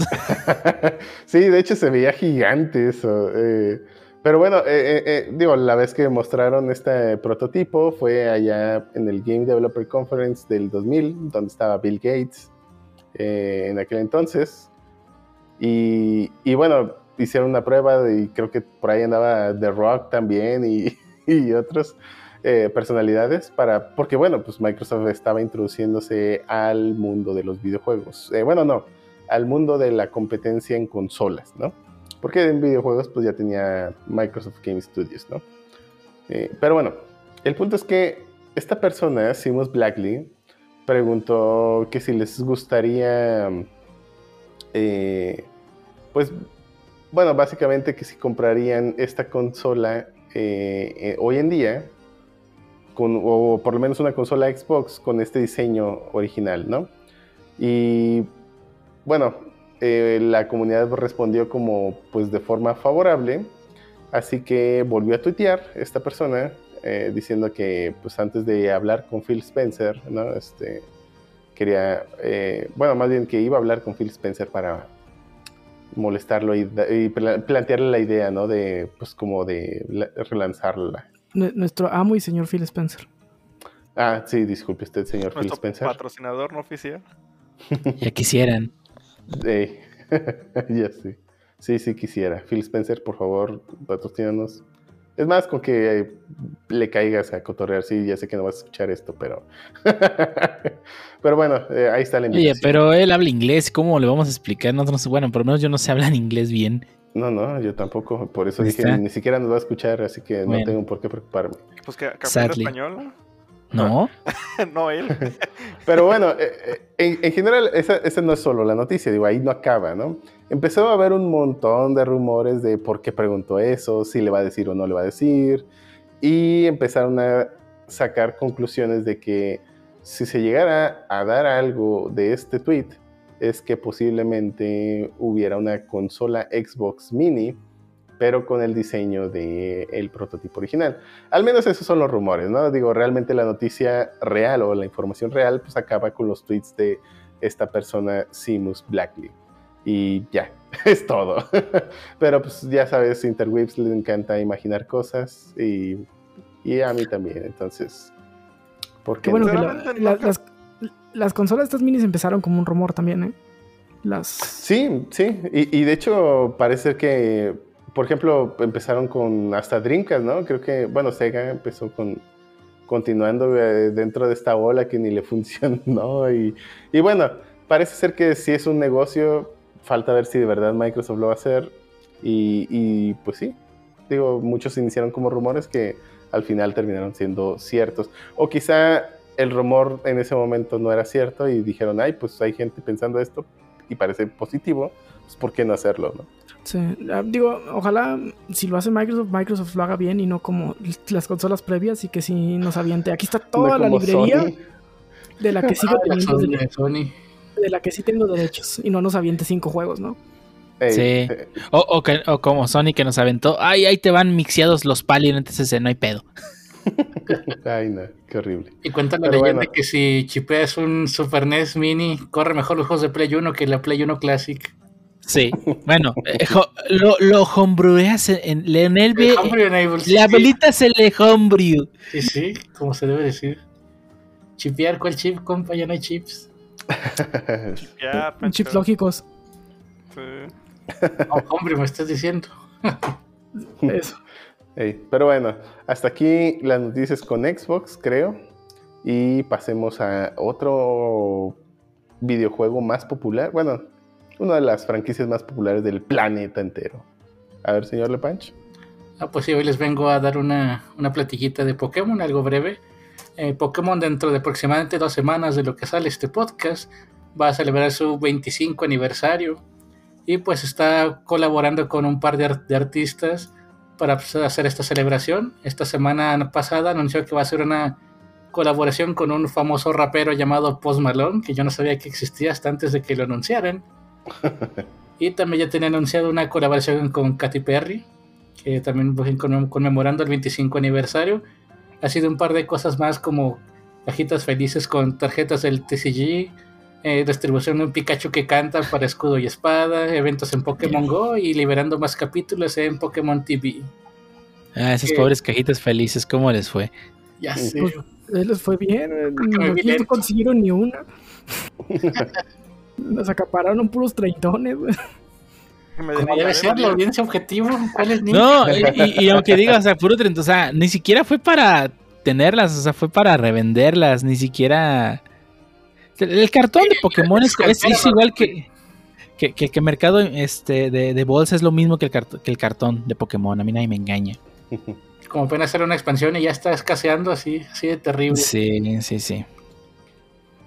Y pues esta fue la noticia de esta semana y prometieron que va a haber más anuncios las semanas previas y tal vez posteriores al 25 aniversario. Así que si les gusta Pokémon hay que, hay que estar al pendiente estas semanas que vienen. Y tú, Medi Ninja, ¿qué nos traes en otras noticias? Ah, sí, noticias del gobierno súper divertidas y entretenidas, pero necesarias. Eh, pues resulta que Ricardo Monreal, el, el presidente de la Cámara de Diputados de Morena y de la Cámara de Diputados, por lo tanto, porque son mayoría, eh, metió una iniciativa de ley para regular eh, las redes sociales en México. Eh, esto obviamente saltaron varias ONGs que pues, sonó a censura o que el gobierno quiere controlar las redes sociales. Una de ellas fue la Asociación Latinoamericana de Internet o ILAI, que dice que pues, pues prácticamente que el gobierno no debería de meterse en las redes sociales como redes sociales. O sea, si, si, el gobierno quiere regular cómo funcionan estas, eh, estas redes sociales, debería regular a las empresas y no a la red. O sea, la red pone sus reglas y si te pasas de verga, te corro. Eh, lo que quería el gobierno es que algo así muy parecido a, como cuando vas a Conducef. O sea, si Twitter te bloquea tu cuenta, puedas ir a la Conducef de, de Twitter. Digo que no se va a llamar Conducef, porque Conducef es del, derecho bancario, es bullshit, bullshit.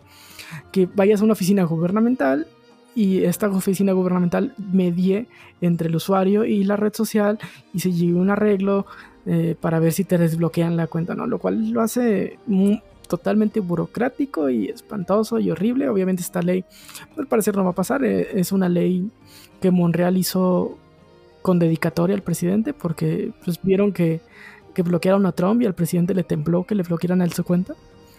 Porque pues también tenemos un presidente que le gusta gobernar desde Twitter y desde... Bueno, que él, él quiere, pero no le sale. No aguanta Bueno, la carrilla. Sí, sí, sí. Pero bueno, eh, el punto es que, pues no, de hecho hasta el presidente ya se echó para atrás en una mañanera, dijo que, pues, que no, que, que la censura no le gusta y ya, había- ya, ya que vio que se armó el desmadre, pues dijo, no, pues fue ese güey o qué. Muy, muy clásico. Después, la Yo ley, solo soy el presidente. yo solo soy el presidente. Eh, la ley no va a pasar, por, por lo menos por ahorita, pero pues, yo creo que sí hay que estar al pendiente de, de este tipo de regulaciones que Ujú. pues, pueden, pueden afectar el cómo funcionan las redes sociales en México. La verdad no creo que quieras tener al gobierno ahí. Yo sé que las redes sociales tienen mucho poder. La, la prueba fue que desaparecieron a Trump así. Mm, En un segundo lo desaparecieron de, Sí. de los medios. Sin embargo, pues son empresas privadas que pues, tienen sus reglas, ¿no? Y el cómo funcionan, eh, creo que es, es, es feo que, que, que las empresas puedan decir quién tiene voz y no, pero creo que sería más feo que el gobierno tuviera esa, ese, poder. Al final de cuentas, eh, el poder que tienen las redes sociales se lo terminamos dando todos los que estamos en ella, ¿no? O sea, de verdad, llegamos a un punto en el que sí es muy importante la comunicación que hay ahí y nosotros mismos le dimos ese poder a las redes sociales. Pero el hecho de que, ah, primero que venga alguien a intentar regular, o sea, en sí la comunicación y no a la empresa, como tú dices, tal cual. O sea, ellos tienen derecho, de- bueno, no derecho, más bien, si la empresa haciendo, por ejemplo, digamos que alguien le dio una mordida para bloquear a Trump cosas así, eso tiene que ver con la empresa, no con la red social. Y segundo, este, también, o sea, no mames, ¿qué, va a intentar. O sea, te apuesto que este güey que hizo la, la ley no sabe nada de internet. O sea, es gente que no sabe de tecnología, es gente que no sabe de cómo funciona el internet, no sabe cómo carajos hacer una respuesta HTTP. Pero, o sea, intentan regular algo de lo que no saben. O sea, ya nos pasó con los videojuegos. O sea, ya existía el RCB y aún así crearon la cosa esta, que es lo mismo, pero pues, con otra letra, ¿no?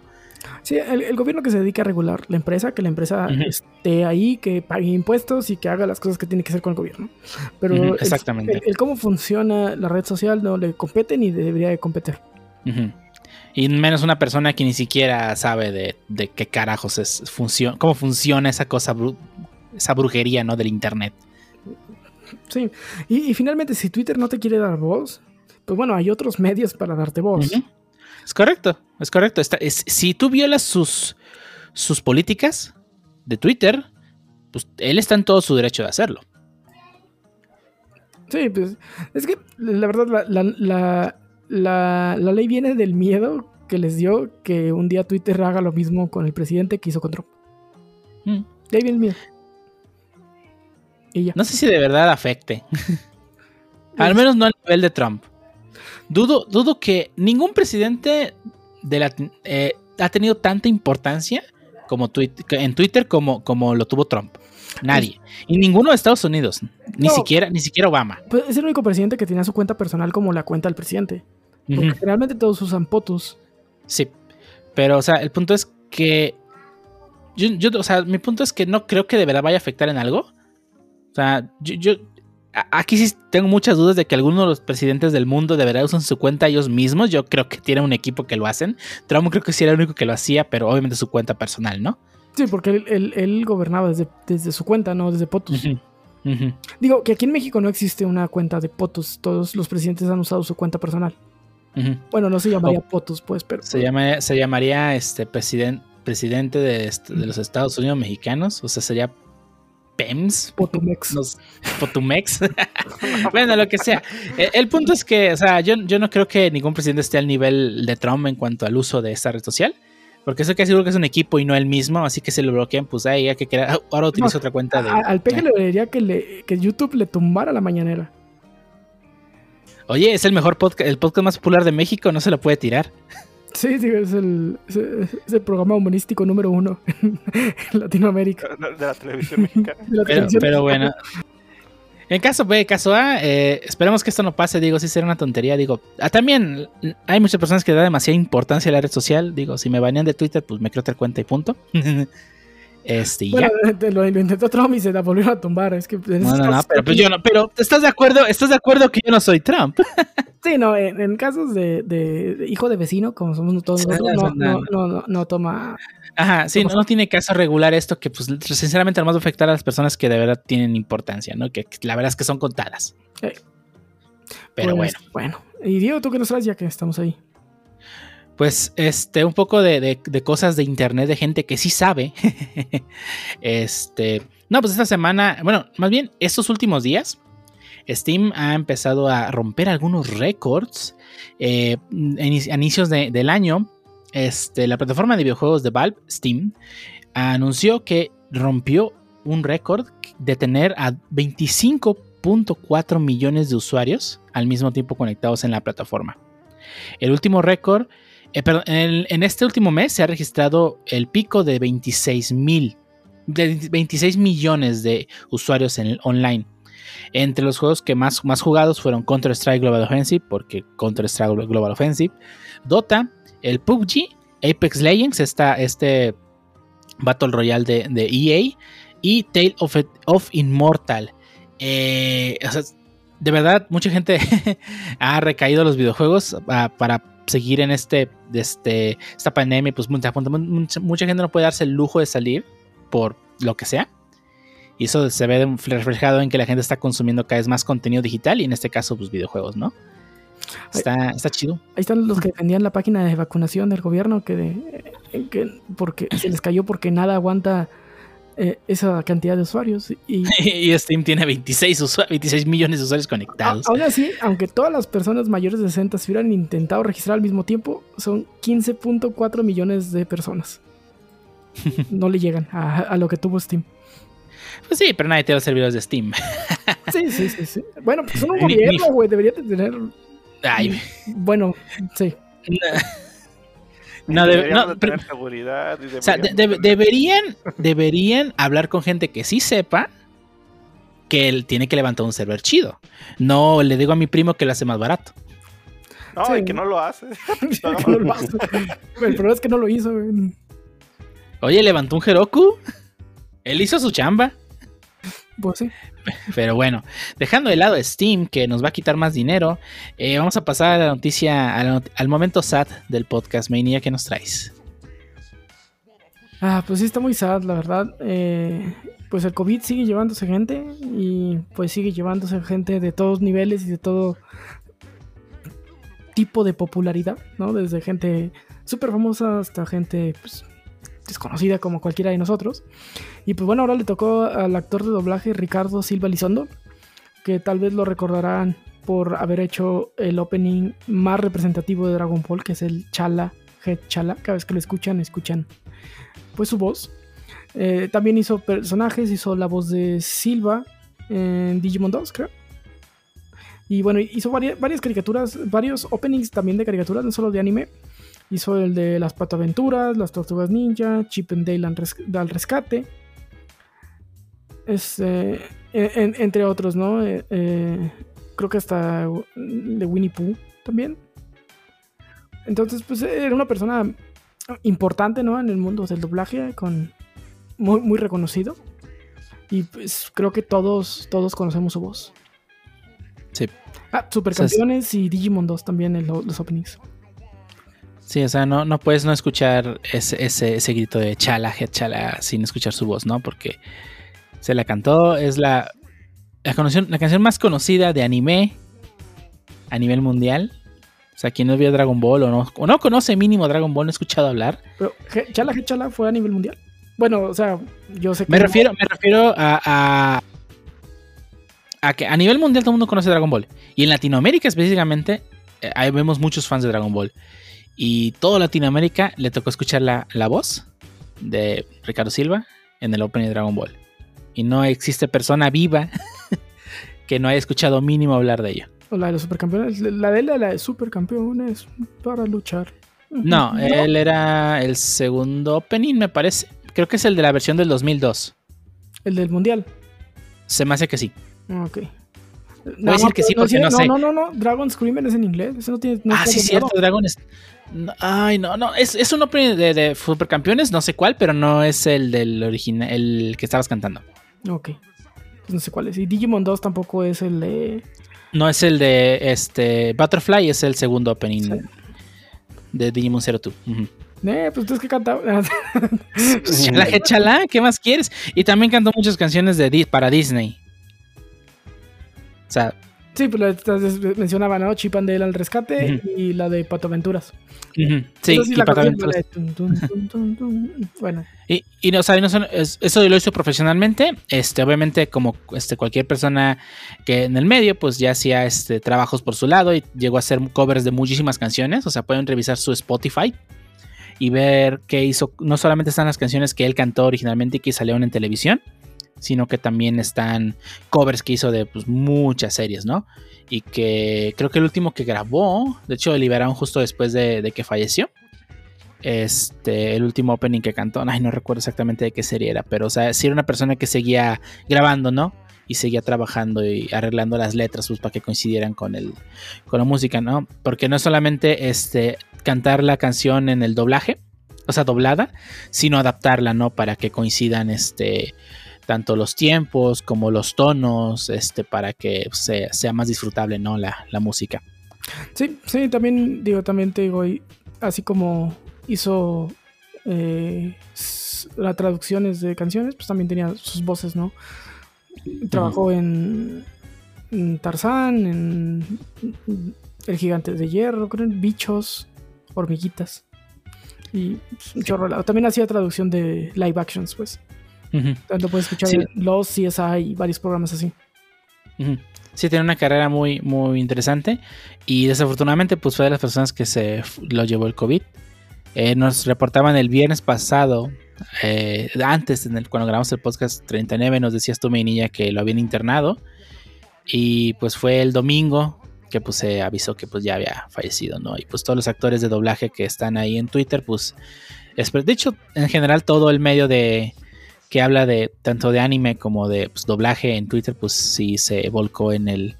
En, en pues eh, tener el pésame a su familia, desearle pues lo mejor a su familia y pues este recordarlo, ¿no? Como lo que fue, pues y recordar todo lo que hizo. Pues sí. Pues triste.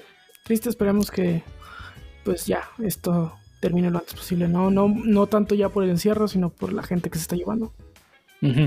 Que gente que pues quieras o no, o sea, puedes, puedes, decir, es que yo no salgo, es que no, pues que cualquier persona le, te puede tocar. O sea, sí, es, es Triste, pero pues ni modo. Sí, pues así, aunque no salgas y el del Walmart vaya te trae y te, te la jeta y pues ya está enfermo, pues ya.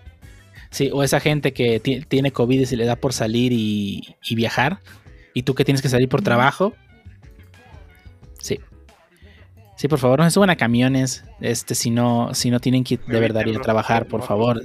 hay, gente, hay gente que tiene que salir a trabajar de verdad. Tiene, o sea, que trabajos de verdad y tiene que salir de su casa y tú si de verdad no tienes que salir, por favor no lo hagas. Yo tengo la, fortuna de, tener coche propio y cada vez que salgo y veo, paso a un lado de un camión de transporte público o veo las filas de, de bueno, aquí en Guadalajara, los que no son de Ciudad Grande, aquí la gente se forma para subirse al camión porque somos un chingo. Este, yo sé que en ciudades pequeñas eso es... Eh, algo inverosímil. Cuando yo llegué a Guadalajara no me lo creía, así como ver las filas de gente para subirse al camión. En mi, en mi rancho nomás te subes y ya. Eh, pero sí me da mucha ansiedad. Mucha, mucha ansiedad ver los camiones y las filas de gente. Pero sí, pues desafortunadamente es gente que sí tiene que. Sí, así es. Tiene que salir a trabajar y pues mientras menos personas que no tengan que salir, no tengan necesidad, estén en la calle, pues mejor para ellos, ¿no? Se, se disminuye el riesgo para todos y pues ya ven lo que nos puede llegar a pasar, nos puede empezar a quitar gente que pues no conocíamos.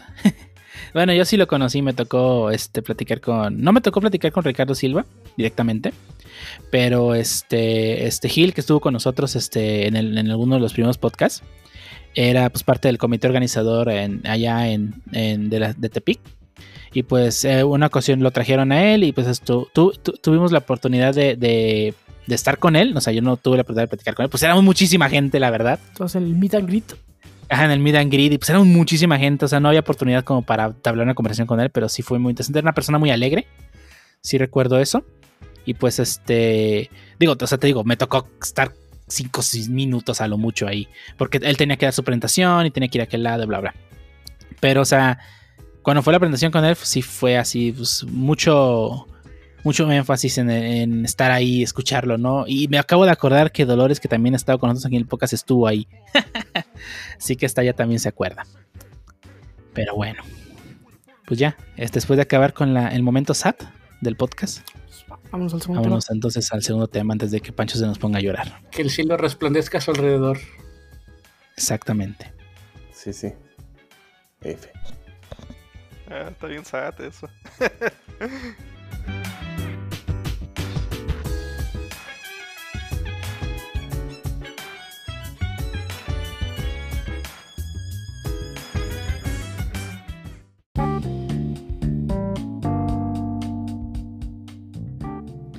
Y ahora estamos en el segundo tema de este podcast, donde en esta ocasión vamos a hablar sobre.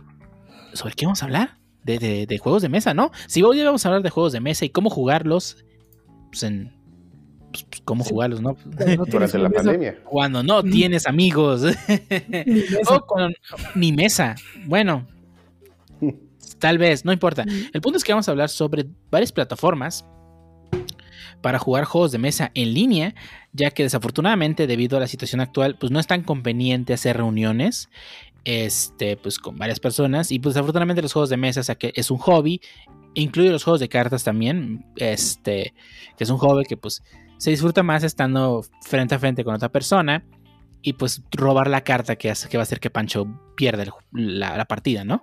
Este, y al final de cuentas es un hobby que no podemos hacer tanto ya debido a esta situación y que pues no, no deberíamos salir para ocio, digamos, sino pues únicamente a cosas muy muy necesarias y desafortunadamente los juegos o actividades lúdicas no lo son. Pero eso no evita de que haya herramientas ya hechas para poder disfrutar de este tipo de juegos a través de la computadora. Y para ello vamos a hablar sobre varias herramientas que ya sea que hemos usado, que hemos visto, que son interesantes.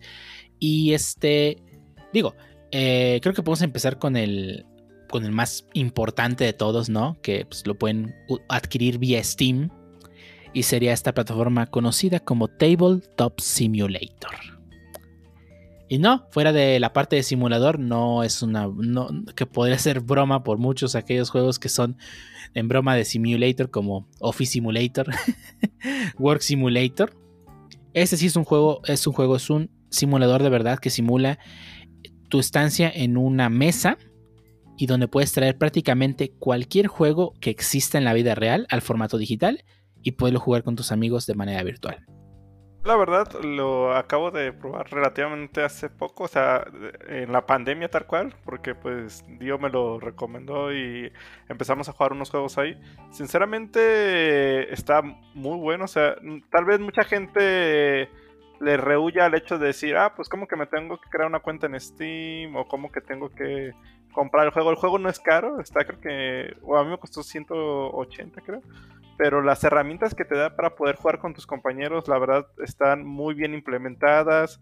Eh, la, la biblioteca de juegos también es muy amplia y las herramientas que tiene tanto para tirar dados, las cartas, revolver, el repartir, o sea, es, es un simulador, yo creo que pues es el mejor simulador que me ha tocado probar. No he probado muchos, todo igual, pero se me hace pues muy práctico. No he probado muchos, pero ha de ser el mejor. Sí. Vamos a ver que el único que yo conozco seguro es el mejor. No, la verdad sí, pues fue muy grata la experiencia. Yo pensé, o sea, no me imaginé que, o sea, jugar en línea con, o sea, eh, un juego de El mesa Pancho. fuera tan divertido. O sea, igual son, son, es que son actividades que se disfrutan mucho más estando presentes, como dicen. Pero sí, o sea, o sea, en cuestión a pues adaptarte a la situación que se encuentra, nos encontramos hoy en día, yo creo que es una muy buena opción.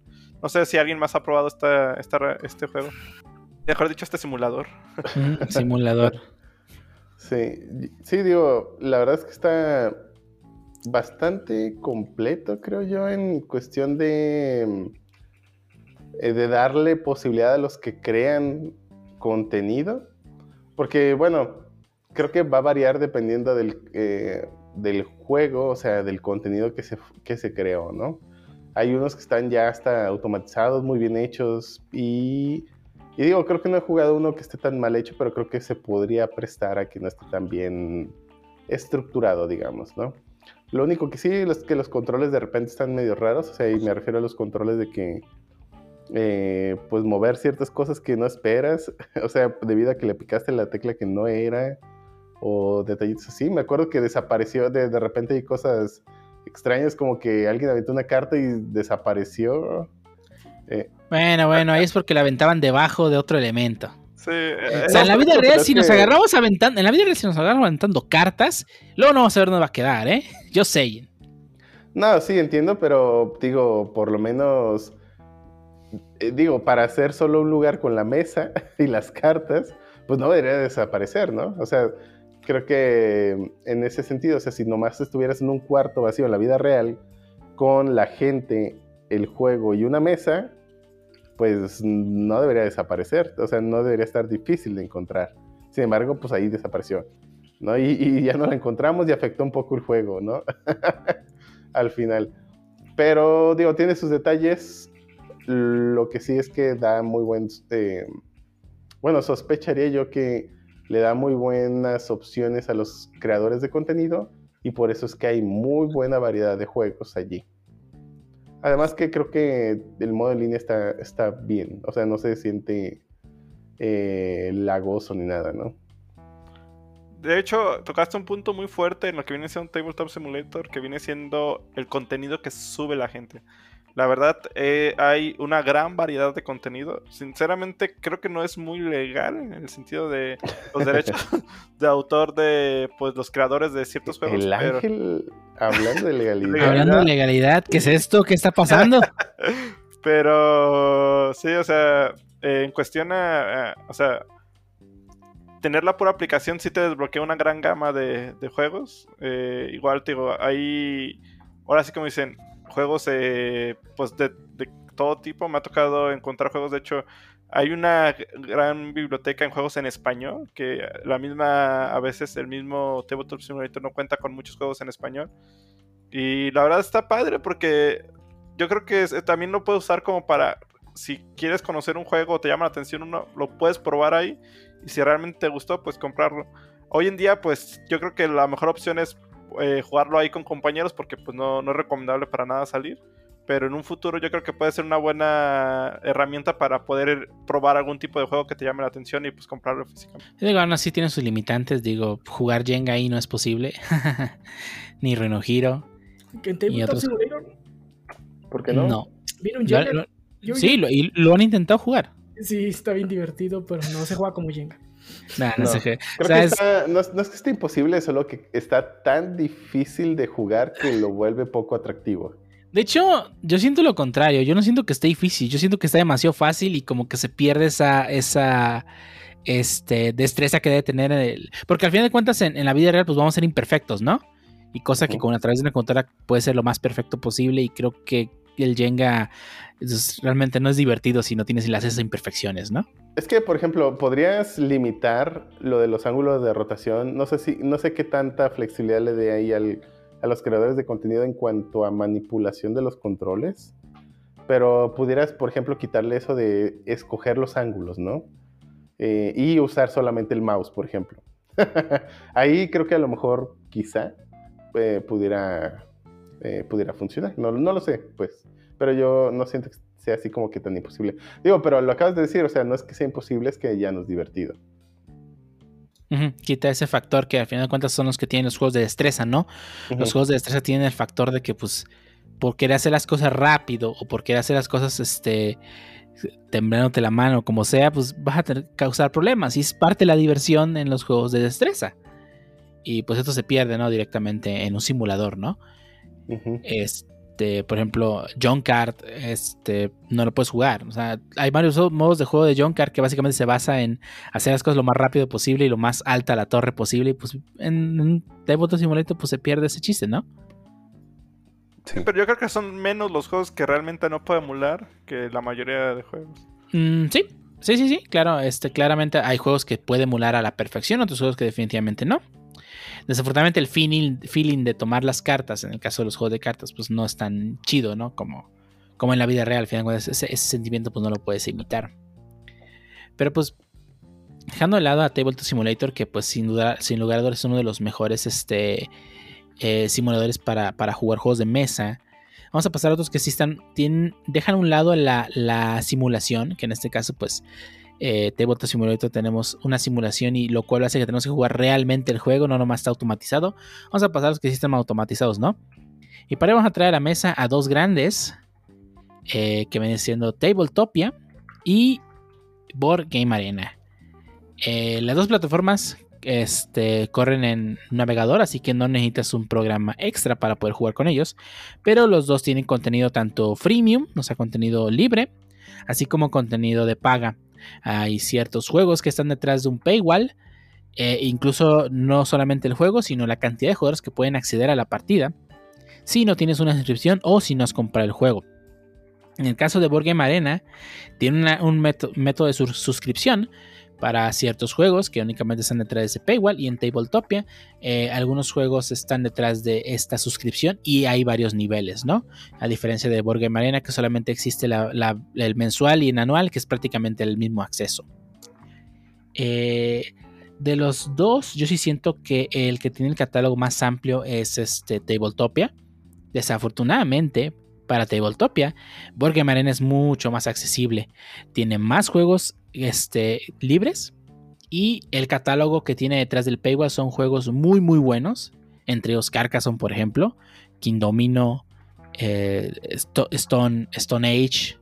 O sea, unos juegos europeos muy muy buenos, muy divertidos de jugar, tan automatizados que a, veces siento que Stone Age es un poco más divertido jugarlo eh, a través de, de Board Game Arena que, que, el de verdad. Y yo soy muy fan de Stone Age. De hecho, algo que, un punto creo que el más importante de esas dos plataformas es el hecho de que se juegan en línea. No tienen que instalar ningún tipo de programa extra para poder jugar. Y es gratis, bueno, para los que invites tú, o sea, con que uno Tiene, tiene un, formato este, de, de, suscripción. Sí, la, la, verdad, yo no los había usado nunca, los empecé a usar lo mismo en la pandemia y con pues varios aquí en el podcast y eso sí me gustó mucho, o sea, porque de hecho eh, tengo una amiga que le recomendé el Tabletop Simulator porque quería jugar con su familia. Yo no conocía las otras dos plataformas y como yo nomás conocía Tabletop Simulator, pues se lo recomendé. Dije, pues cómpralo, no sale tan Y como es el mejor simulador, claro, hay que recomendarlo. como es el único que conozco, pues seguro es el mejor y el único. y pues se lo recomendé lo curioso es que igual adquirió, su, compró su plataforma, o sea, su juego. Le comenté que existe una lista de juegos que puede comprar, una lista de juegos gratuitos y otros de lo que crea la comunidad por si quería probar algunos juegos. Eh, creo que sí lo usó, eh, se le complicó un poco para eh, iniciar. No tenía su cuenta en Steam, bueno, eso ya digo mucho en cuestión a videojuegos. Y tanto así que un día estábamos hablando sobre la plataforma de Steam. Ah, pues mira, están en oferta ahorita estos juegos en Steam. Y me comenta, ¿se pueden comprar juegos en Steam? y nomás pensaba que era para el puro Tabletop Simulator o algo así. Y ya pero esa opción de que puedas jugar con familiares, amigos y quitándote, o sea, si ya son gente que está en el medio de pues, los videojuegos, muy probablemente tenga su cuenta de Steam y pues el juego no es muy caro y sí tienen una gran variedad de juegos, la verdad, y están pues muy bien hechos. Pero esa opción de que es si tú ya estás pagando, uno de tus compañeros ya está pagando, que los demás se puedan conectar de esa manera, creo que sí, la verdad, sí lo veo como te quita un muro muy grande para la gente, sobre todo que no está tan inmersa en este tipo de cosas. Además de que digo, así funcionan los juegos de mesa en la vida real, ¿no? O sea, compras una copia y ya todo el mundo tiene, todas las personas que estén en tu círculo de, de, personas que juegan juegos de mesa, pues van a tener acceso cuando tú lo traigas, claramente, ¿no? Sí, sí. De hecho, sí. eh, Ángel. Eh, eh, eh Ángel, ¿escuchaste eso? Dijo Ángel que cuando lo fotocopies y lo imprimas, ¿o que, si ya lo una vez. Se ya pagó yo, una yo, vez. Yo, no, yo compré Catán hace mucho. ¿Dónde lo tienes? Lo vendí. Pero eso quiere decir que ya puedo jugarlo, ¿no? Pirata. Ya, ya, pagué el derecho de autor una vez. Eh. O, me, o me encontré un Rino Giro, ahí estaba. Pues mío, ¿no? ¿Qué, clase de varón soy? No, Pero sí, o sea, es lo chido de, de, estas dos plataformas, tanto Tabletopia como, como Board Game Arena, que este, con una sola persona que esté pagando la suscripción, ya puede invitar a quien quiera a jugar este, los juegos que están detrás del, del paywall, ¿no? Y realmente no es tan caro. O sea, eh, eh, o sea, si lo comparas con un juego de mesa de verdad, pues la verdad es que es muy, muy económico.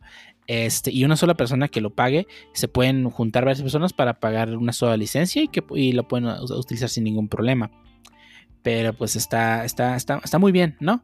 Este, este, este servicio de, de, de, juegos a través del navegador y con una suscripción. Y al final de cuentas que tienen licencias, ¿no? O sea, no son juegos como, como el workshop de Steam. Que sí, sí hay empresas como Asmode que sí tiene algunos juegos ellos que han liberado el mod dentro del workshop, pero pues la, la, verdad es que la mayoría que están en el workshop de Steam pues no son realmente de la, de la editorial. En cambio, tanto en Tabletopia como en Board Game Arena, si este, algunas este, editoriales de juegos de mesa pues sí están participando activamente, lo cual hace que tengan assets de mejor calidad, eh, las cartas tengan pues una, una, calidad superior y el juego pues se juegue bastante cómodo, ¿no? Lo cual está bastante, bastante bien.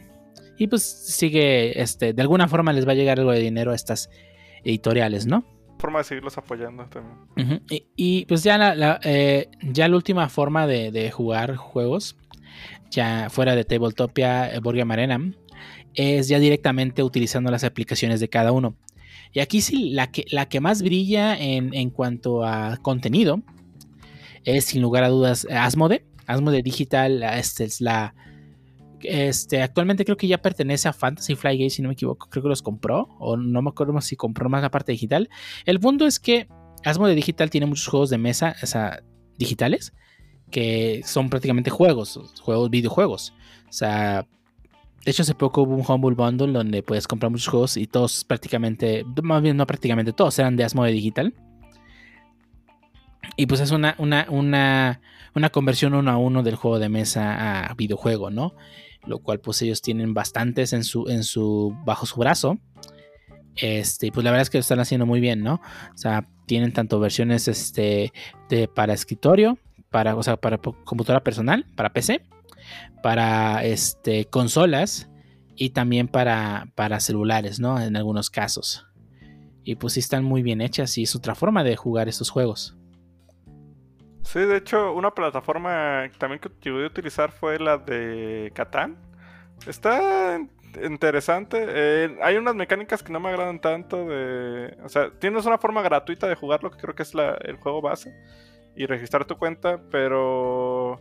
Pues está llamativo, o sea, también te vende las expansiones y todo. Y pues si les gustan este juego, usualmente pues ya franquicias más grandes ya tienen sus propias es como dicen, pues sus propias páginas donde puedes jugar sus juegos de mesa. Catan Universe es un caso, ¿no? O sea, todo Catan puedes tener acceso ahí en Catan Universe y pues jugar y pues nomás comprar las expansiones que pues a fin de cuentas es como lo más interesante el juego. Otro que también tiene, sigue ese mismo formato es Domino. Dominion. Dominion este, este deck building. Este también tiene su. Creo que es Río Grande la, la editorial. Eh, también puedes jugar a través de su página de, Dominion. Eh, jugar en línea totalmente todo el juego. Y pues claramente este, puedes comprar las expansiones del juego para hacer más interesante la partida y que tus amigos también tengan acceso a ellas si tú compras la, expansión, ¿no? Eh, de, de, base pues tiene el juego base, lo que es la primera caja de Dominion. pero pues yo creo que tiene suficiente este con, la primera expansión tienes suficiente material para jugar bastante tiempo. Tienes que haber jugado mucho Dominion para que realmente quieras tener las expansiones para darle variedad al juego, ¿no?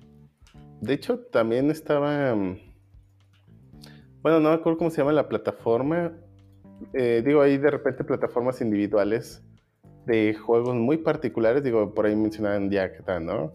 Eh, pero hay otras un poquito más. Eh, pues no sé si sean legales o no, pero recuerdo haber jugado, por ejemplo, The Ultimate Werewolf en una plataforma que ni siquiera recuerdo el nombre, creo que era una ¿Para mobile, ¿no era? Para... Sí, algo así, eh, eh, pero estaba muy hecha, eh, de más bien, estaba solo enfocada a, esa, a ese juego de mesa, no era una plataforma como tal, ah, como que alguien hizo una aplicación donde pueden jugar de Ultimate Werewolf y se acabó, ¿no?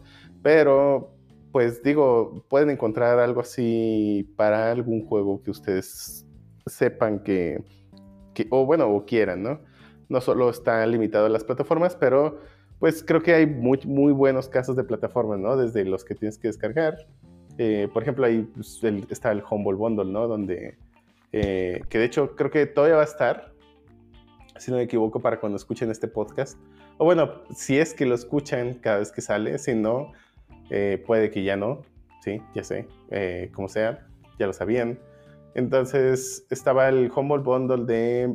Mm, ahí, ¿cómo se llamaba? Play Together, no. Eh, ahí no me acuerdo, pero eran varios juegos de mesa. Tabletop Together. Tabletop Together. Y pues te da, digo, para los que no están acostumbrados a que al Humble Bundle, pues básicamente está, es una página, digo, de hecho ya está muy grande, ya no solo se dedica a los Humble Bundles, eh, pero bueno, estos bundles normalmente son un grupo de pues, juegos o contenido en general, donde el, a la hora, bueno, donde normalmente puedes pagar lo que tú quieras, literalmente, bueno, excepto menos de un dólar, creo. Pero de ahí en más tú pagas lo que tú quieras. Y a partir de si, pagas arriba del promedio, normalmente te dan otro contenido extra. Y si pagas arriba de cierta cantidad, te dan todavía más contenido extra, ¿no? Y bueno, el punto aquí es que ahorita está ese bundle de juegos de mesa virtuales. O sea, básicamente son juegos de mesa que se hicieron, que los transformaron a virtual para que lo jueguen en línea con sus amigos. Y pues son bastantes y unos muy buenos, como The Ticket to Ride y Splendor, que también tienen eh, sus variantes y expansiones. Cálenle, digo, Ticket to Ride y Ticket to Ride Asia. y Ticket to Ride de Europa y... Eh, bueno, previamente ya habían sacado Humble Bundle otro, eh, y no, descartaría que pues eventualmente saquen otro más, ¿no? Pero bueno, hay, hay también esas opciones. Digo, todos esos, la mayoría estaban o están en Steam. Así que, digo, tampoco tienen que esperar un Humble Bundle, ¿no? Pero pues hay buenos ejemplos de juegos de mesa que tienen su standalone application, ¿no? Y no solo son plataformas, que bueno, internamente para ellos a lo mejor sí lo son, ¿no? Sí, ahí está el caso de. Bueno, ya, ya comentábamos el caso de los juegos de Asmo de Digital, que sí tiene bastantes. Este, Sight, por ejemplo, es otro juego. Eh, pues, este, este, la editorial es, este, si no me equivoco, es Stone Meyer Games. Y pues hablando también de Stone Games, pues es Games. Está otro juego que hace poco acaba de llegar a, al formato digital en juego en videojuego que es este también de, Stone Meyer Games, es Wingspan, ¿no? Wingspan ya había estado en Tabletop Simulator como un DLC, pero también ya llegó este, el juego, llegó a tanto a, Steam como a Nintendo Switch y debo decir que es una gran conversión del juego de mesa, es, está, está muy bien diseñado, puedes ver este, las animaciones de las cartas, no solamente son las cartas, sino las aves se mueven dentro de la carta lo cual pues, obviamente es, parte de la magia del formato este, de videojuego. Y, la verdad es que está muy bien, está muy, muy, muy bien hecho la, conversión. Eh, la versión tanto la de Steam como la de Nintendo Switch tiene crossplay, así que puedes jugar, eh, no importa en qué, en qué, en qué lo tengan tus, tus conocidos. ¿Incluye la expansión? Este, no, no incluye la expansión. Obviamente, cuando salga la expansión, pues se la van a, la va a tener como DLC, claramente. no, la expansión de Europa, no la de. ¿Qué? La, expansión de, los de las aves europeas. Sí, la, tanto la expansión de Europa como la expansión de Oceanía no están ahorita en el juego base. Ah. Probablemente las vendan como DLC, no sé. Pero lo que es el juego base eh, ya está disponible y lo pueden jugar sin ningún problema. Y creo que es una de las mejores. Para mí ha sido de las mejores conversiones de juego de mesa a, videojuego que, he visto. O sea, muy pocas se le llegan a ese nivel. Ni siquiera la de Side, que, que para mí Side era como la como el, mejor, el mejor videojuego, traslado de juego de, juego de mesa juego a videojuego. Creo que Winspan ya lo superó por mucho. Sí. Y bueno, ya hablando un poquito de las opciones, ahora creo que es momento de hablar de qué es lo que, digo, de todo lo que hemos probado, qué es lo que nos ha gustado y por qué. A mí personalmente creo que Board Game Arena ha sido mi favorito hasta ahora. Esto porque digo, facilita las cosas al ser, bueno, al que la mayoría, o bueno, o todos los juegos que tienen allí se pueden jugar, eh, se pueden jugar desde el navegador. Creo que eso lo hace bastante atractivo y por supuesto accesible, porque pues puedes decirle a cualquiera, ah, sabes qué, créate una cuenta, eh, te paso la liga y aquí jugamos. Y no tienen que instalar nada, no tienen que instalar Steam, no tienen que comprar otro juego porque de hecho ni siquiera tienen que comprar el juego.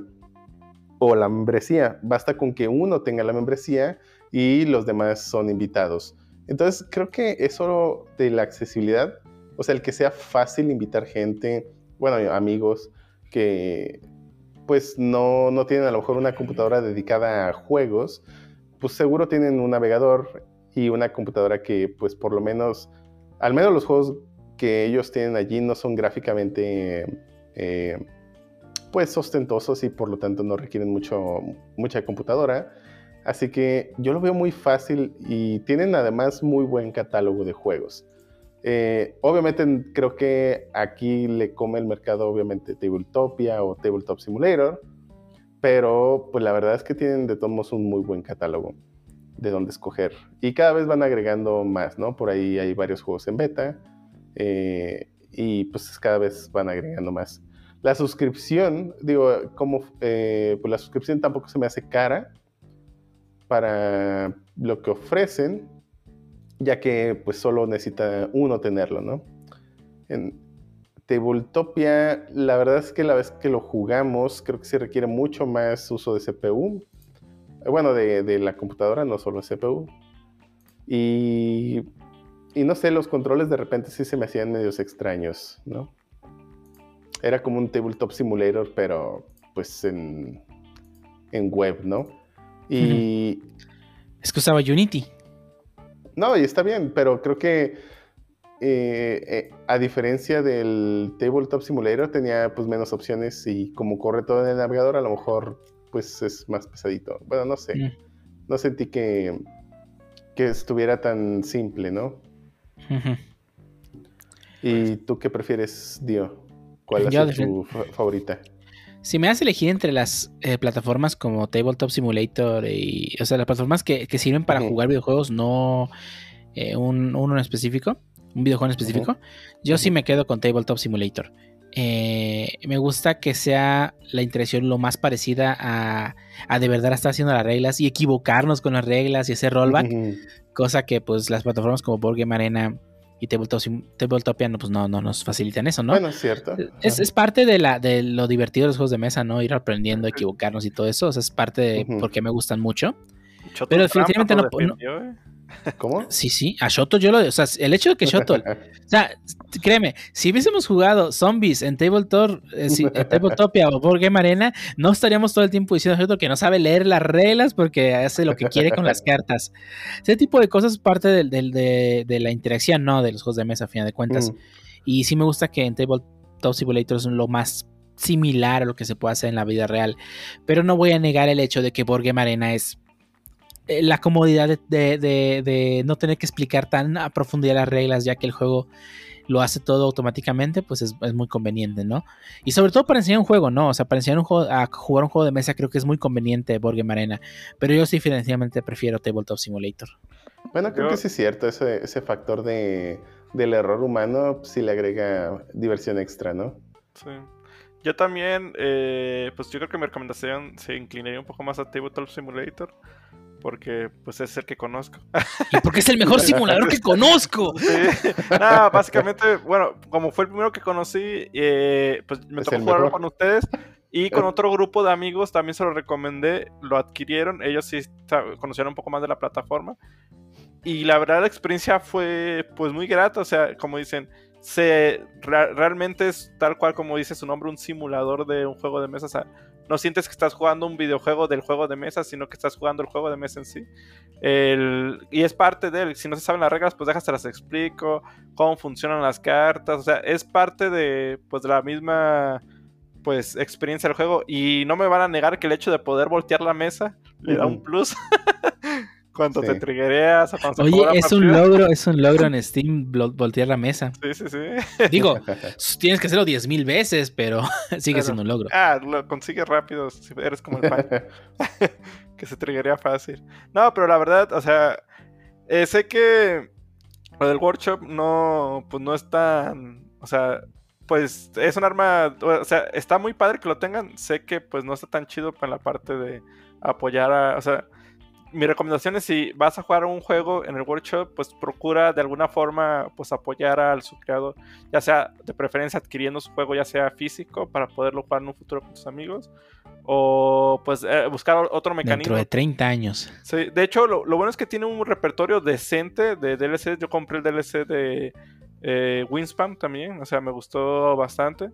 Y sinceramente, a pesar de que no tiene la animación de las aves, que sí se, sinceramente escucha muy llamativo, eh, igual, o sea, el, como dicen, el hecho de que pues se apegue tal cual al juego de mesa, el poderle lanzar una carta, o sea, son cosas que dices, pues son cosas que realmente pueden pasar dentro de, pues de, de, o sea, de cuando juegas con tus compañeros de, ah, me equivoqué en esta regla, ah, te ataqué, se te olvidó, o si estás jugando Catán, ah, salió un 7, o, o, se les olvidó darme mis recursos, o sea, si no estás despierto en eso.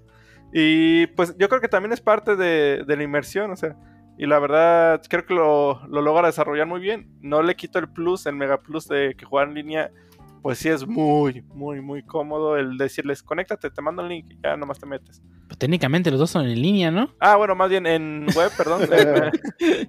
es, es, que cuando juego Top Simulator invito a mis amigos a...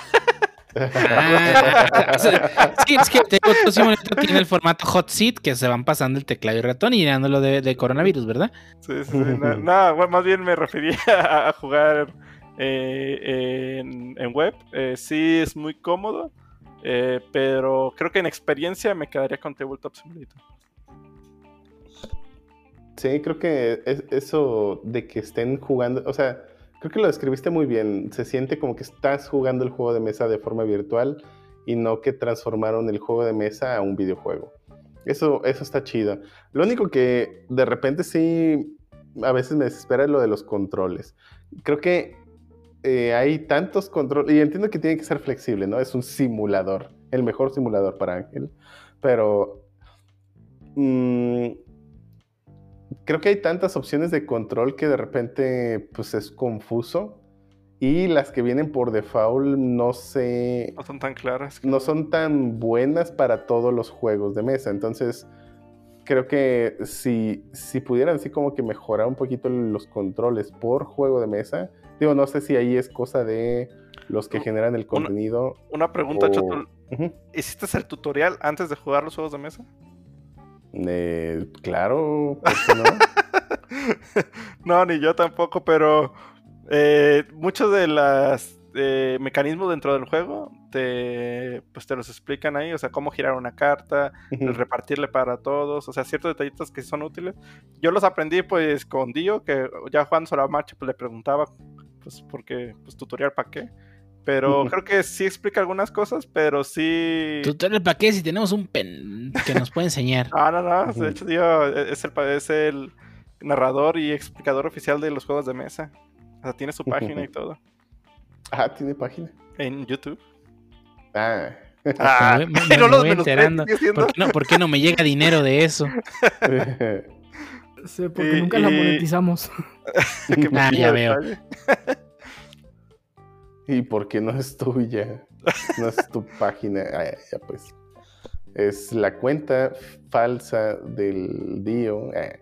Bueno, pues, de todos modos, eh, creo que, pues sí, son buenas opciones. Digo, la verdad es que, de comparativamente hablando de los que no son plataforma, pues sí, son, todos se sienten como el videojuego del juego de mesa, de los que son todos individuales. Mm, creo que hay algunos, algunas excepciones que sí creo. Por ejemplo, pero bueno, creo que es más bien por la naturaleza del juego de mesa. Y, y bueno, y me refiero, por ejemplo, a The Ultimate Werewolf y Concept. Esos dos juegos creo que la mayor parte del gameplay es hablar. Así que creo que no está de más, eh, bueno, no de más, sino creo que no está mal el que estén todos automatizados, ¿no? En ese aspecto. Y no siento que haya mucha diferencia, digo, si se siente en, digo, como todo el gameplay prácticamente es pues por voz o hablado, pues no se siente que estés jugando el videojuego del juego de mesa. Eh, creo que esas serían como que las excepciones a, a, a, eso que decías, ¿no? Y pues bueno, básicamente eso es lo que opino. No sé los demás, y si no, pues para de, de, hecho, ahorita me acordé de, de eh, que me contó un amigo que su mamá una vez estaba jugando, cuando inició la pandemia, que se puso a jugar con varios familiares lotería a través de Facebook. Ah, sí, Mm. cierto. No Sí, nos dijiste eh, cómo le hacía. Eh, creo que compartía, o sea, era como tipo llamada, era, creo que tiene esa opción de tipo sala, como en WhatsApp, de que ah, pues, se van agregando la gente. Y una Ujú. persona va repartiendo las cartas y creo que ya, ya habían, ya no sé si las bajaron de internet, como que las cartas y ya cada quien seleccionaba una y pues las iba llenando. Pues es que también, ¿qué, qué familia no tiene una lotería en su casa? O un Pues sí. No, igual, o sea, puedes imprimir una hoja o puedes ver en línea, en, la abres en Paint y la vas tachando cada que, que... O pones los frijolitos en la pantalla, pues no hay pedo. Pero a lo que me refiero es, igual hay pues mecanismos varios que tal vez no sean pues oficiales. eh, o como me acuerdo de la antigüedad que usaban cartas para gente que vivía lejos para jugar ajedrez. Y pues sí, yo creo que hoy en día es una gran ventaja el hecho de que tengas tantas herramientas para... Es como dicen, si la pandemia hubiera pasado hace 10 años, estuviera bien cabrón. Ahorita pues podemos seguirnos manteniendo comunicados, o sea... ¿Qué dijo de la gripe española y de ¿Qué la, dijo de la gripe española? Sí, sí, sí. Pues mira, debo, debo decir que, que- que fue muy ingenioso de su parte, este, o sea, hacer- hacer- o sea, utilizando Facebook, Facebook, las llamadas de Facebook, hacer una, una, un- una lotería, ¿no? O sea, de- no, debo decir que, que, pues, muy ingenioso, ¿no? O sea, utilizando los medios que conoce, como Ajá. dicen, eh, Sí, sí, sí. logró replicar, pues, o sea, logró conectarse como en un juego de mesa. Y sí, la verdad, eh, ajá, es correcto. De hecho, o sea, hoy en día, tal cual, todos los torneos de, de- de juegos de cartas, eso, yo me he metido a varios. eh, y pues usando la cámara, este, pues compartir lo que tienes y pues con lo que tienes, ¿no? Eh, ahorita, este, gracias a Discord, pues hay muchos grupos que es pues, gracias a que tenemos cámaras y podemos compartir la, pan- este, la cámara, pues nos sirve para jugar este tipo de juegos, ¿no? O sea, yo, yo he metido varios torneos utilizando únicamente la cámara, pues para jugar cualquier juego, ¿no? Pero pues no quita el hecho de que pues los automatizados pues, siguen siendo pues, mejor, ¿no? Pero aún así, pues la experiencia cómodo, del cartón ajá. es, pues, al final de cuentas es lo más chido, ¿no? Sí. Sí. Eh, Como dices, no es el mismo feeling de andar barajeando. El único detalle que veo el problema ahí es cuando te dicen de, ah, bueno, pues igual se puede replicar el de, ah, que tu contrincante barajee o algo así. Imagino que tú puedes barajear. Normalmente, un- pregu- normalmente preguntamos este, en cuántos stacks lo divido el deck. Ah, ok, ok. Y ya. Ah, Digo, bien. No, es que, Como todo, todo se presta para trampas, claramente. Sí, Pero pues no manches, si la persona va a hacer trampa a través de en línea, ¿tú crees que en la vida real no lo va a hacer? pues. Y yo creo que hasta aquí el tema de los juegos de mesa y su forma de jugar en línea, ya sea por plataformas, que no sé cómo carajos le voy a poner al nombre del, del tema, pero pues lo dejaré, lo dejaré de tarea Pancho. Y también si tienen, si conocen alguna plataforma o alguna forma de jugar algún juego que pues no, con- no habremos mencionado y que ustedes utilicen mucho y, o cualquier cosa, pues, para probar. o que recomienden, pues háganoslo Sí. saber en la caja de comentarios como siempre, ya sea en cualquiera de nuestras redes sociales o en YouTube o donde sea y vamos a leer sus comentarios, ¿no? sí, ahí, ahí luego nos invitan a echarnos unas partidas ahí en esa plataforma o en alguna otra. Platíquenos invito, también ajá. cuál es la, la- su preferida. Ajá. Y si quieren jugar Commander o, o algún formato de Magic, díganme y nos vemos en el Discord y jugamos. Ah, qué hubo. Qué hubo, pero bueno. Yo creo que hasta aquí esto. Vámonos entonces a las despedidas.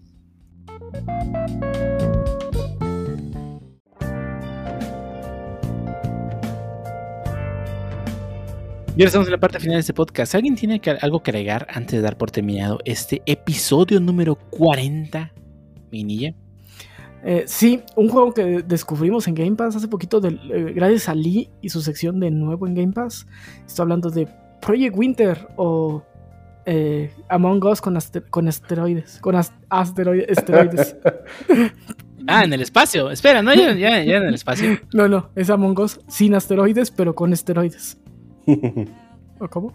Sí, no, sí. sí, sí. sí, sí. sí. La verdad es, es un juego de, de ahora que se pusieron de moda los juegos de, de roles ocultos. Está muy divertido, sobre todo entre más jueguen, creo que se vuelve más divertido. Eh, la premisa va de, pues, te sueltan en una cabaña en la nieve de 5 a 8 jugadores, en las que de 2 a 3, o depende de la configuración, pues, este, so- son roles ocultos eh, que bueno, el principal de los, de los buenos, de los que es tratar de escapar de esa cabaña de la nieve. Y de los malos es que, pues, que no escapen, ¿no? O matarlos a todos. Eh, me recuerda, ¿vieron eh, The Thing, la película? ¿O La Cosa? Lo mismo, Vi- pero... Vi ¿Eh? un pedazo, pero de la, de la versión moderna, no la original. La versión muerta es una precuela de, Ah, la, de la original. Bueno, Bueno, ah, ok.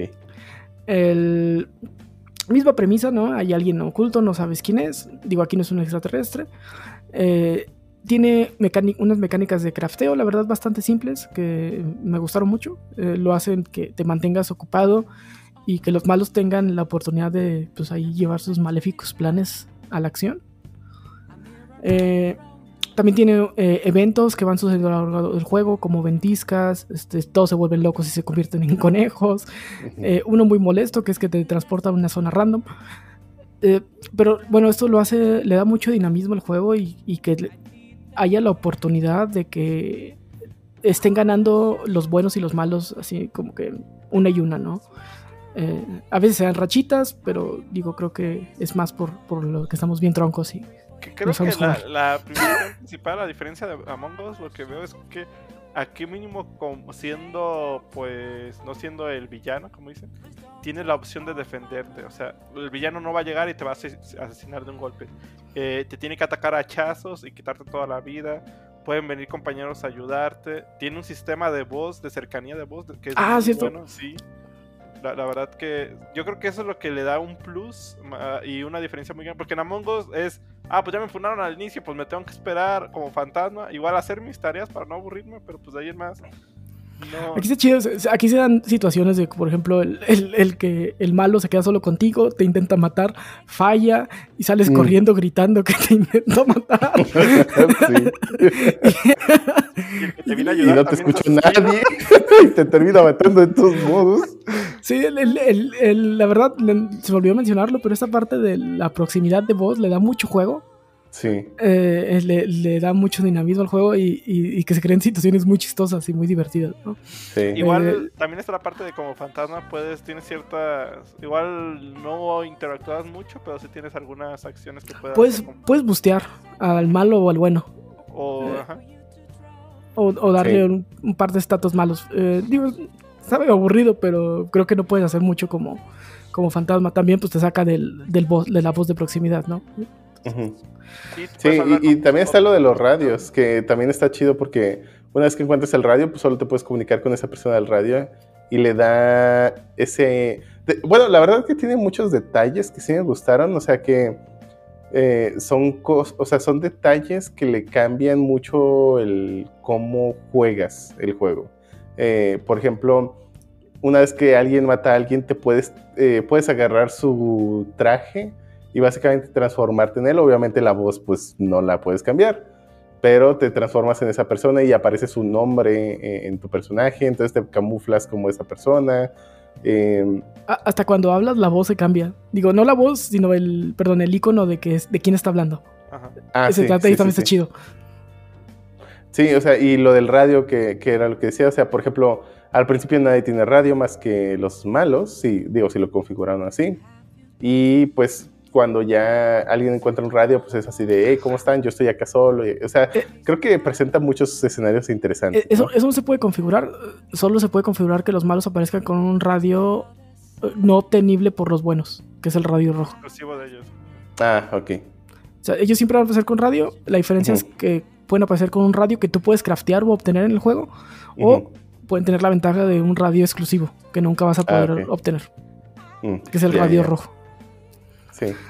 Sí, y lo- lo- los eventos, por ejemplo, el evento de conejos que le quita el nombre a todos. Entonces ya no sabes quién te está pegando y sí. pues te Y, puede y matar. te quita el skin, digo, también para que no los identifiques, sí. Sí, puedes matar a alguien, que te vean y pelarte y pues ya no saben a ciencia cierta quién fue. A menos que hayan estado todos ¿verdad? ahí. Sí. Falta uno, ¿quién será? Pero sí, Sí, Sí, la, la verdad está interesante. la verdad, recomendado si tienen de 5 a 8 amigos que quieran jugar con De- ustedes. De hecho, yo lo recomendaría de 6 a 8. Digo, se puede de 5, pero siento que de 5 no está tan divertido. Creo que empieza a estar más divertido a partir de 6. Sí, nos falta probarlo a ver qué tal se pone el desmadre con 8. Eh. Creo que creo que se pone se va a poner bastante bueno, pero ya les diremos Sí. cómo si logramos hacer una partida de 8. Es que no tenemos tantos amigos, perdón. Nos falta, perdón por no ser tan sociables. Sí. Pero bueno, sí hemos hecho partidas de 6-7 y el Dio que no le quiere entrar, si el Dio le, entra, le hubiera entrado ese día, serían los 8. ¿eh? Ah, no me gustan los juegos de rol secreto, lo siento mucho. Ah, pero el de Secret Hitler ahí anda, ¿verdad? ¿Eh? Eh, eh, eh. Pero pues bueno, esta es mi recomendación. Lo pueden comprar en Steam. Eh, también está en Game Pass, tanto para Xbox como para eh, Windows 10. Entonces, pues ahí tienen dónde jugarlo. Va. Ah, y tiene crossplay. Entonces, si tienen amigos en Xbox, Ah, sí, cierto. Eso también es importante. este, pues lo pueden jugar con, con la gente de Xbox. De hecho, una de las partidas lo jugamos con, con gente que tiene que está jugando en Xbox y pues la verdad ni diferencia se nota. No, la verdad que no. No, sí voy a poder jugar entonces. ¿Ves? Vos no quieres. No. Y bueno, pues yo les voy a seguir recomendando que compren Dogecoins. Además de que sigan viendo Mushoku Tensei. La verdad es que me sigue agradando esa serie. Sé que. Y bueno, ya lo había dicho antes, pero sí tiene todos los elementos de un Isekai genérico. Genérico a más no poder. Pero de alguna manera la narrativa está tan bien hecha. Y la animación es buena, muy buena de hecho. Pero la narrativa, está tan bien hecha que no lo sientes como un Isekai genérico. Realmente me ha gustado mucho, se siente más bien como un Seinen que como pues esos Isekais genéricos. y muy recomendable, la verdad. Y bueno, mi recomendación hablando de anime, si no lo están viendo, Doctor Stone se está poniendo pues interesante, ya están en la segunda temporada. Y también eh, Attack of Titan se está poniendo bastante bueno. Me ha gustado hasta el momento cómo va la serie, la verdad va, va muy bien. Yo creo que esta temporada final va a estar muy, muy, muy buena, muy recomendada. Sí, ambos van muy, muy chido. Sí. No Bastante. decepcionado como otros de Boku no Hero. Ah, pero, sí. pero estos sí van bastante bien, la verdad. Ambos tiene, la historia está Sí. pues, muy bien hecha. Sobre todo eh, Attack of Titan es el que me tiene más en suspenso. Y está ambos muy recomendados. Tienen Crunchyroll, pues ahí los pueden ver en esa plataforma. Sí, digo, bueno, Attack on Titan, bueno, ambos en Crunchy y Attack on Titan también está en Funimation, si no me equivoco. Sí, sí. Y, y Funimation, también Doctor Stone, según yo, también Según es yo en no. Funimation. Doctor Stone no. ¿No? Pero bueno, ahí los pueden ver. Bueno, yo les voy a recomendar Mad Rat Dead. Es un juego que salió para PlayStation 4 y 45 y Nintendo Switch. Es un juego de ritmo que tiene como protagonista a un- a una rata de laboratorio que, que quiere vengarse del, del científico que, la, que lo mató. Está bastante interesante, la historia está buena. Eh, muy, buen, muy buen soundtrack, eso sí. Si al menos no, no, no son buenos en juegos de ritmo, al menos escúchense el soundtrack, está bastante chido. También gráficamente está bastante pulido, muy bonito. Y pues, jueguenlo, está, está perrón. 10 de 10, te diría, yo. No recomendación, pero, pero qué feo, qué fea está la app de Funimation. Y no, no, Doctor Stone no está en Funimation, tienes razón. Pues sí, en su experiencia, digo, porque en contenido está bien. Y pues no nos queda más que recomendarles que suscriban a todas nuestras redes sociales, ya sea en Facebook con el nombre Stadaways Podcast, en Twitter con el usuario Stadaways y en Instagram con el usuario Stadaways Podcast. Ahí publicamos todo lo referente al podcast y cuando se publica cada nuevo episodio. Además de que nos pueden buscar en todas las plataformas donde se publica el podcast, ya sea Apple Podcast, Amazon Music, Spotify, YouTube, Anchor, Google Podcast y no sé qué más. Ahí publicamos todos los episodios y pues cada, cada lunes están ahí a las 9 de la mañana sin falta. Y pues nomás queda agradecerle a todos que nos escucharon durante este episodio, así como a todos los que nos acom- acompañaron durante la grabación, producción y edición del mismo. Y a ustedes, ¿dónde los pueden encontrar? Empezamos con el ángel. Claro que sí, a mí me pueden encontrar en la plataforma de GitHub con el usuario Ángel y Lee o a través de Twitter con el usuario Lee Ángel Z16. Y a ti, Chotil, ¿dónde te pueden encontrar? A mí me pueden encontrar en github.com, diagonal XOTL. Ahí pueden checar algunos de mis proyectos que, que tengo como abandonados. Y otros que no tanto, como la acción GitHub. Ahí, ¿cómo se llama?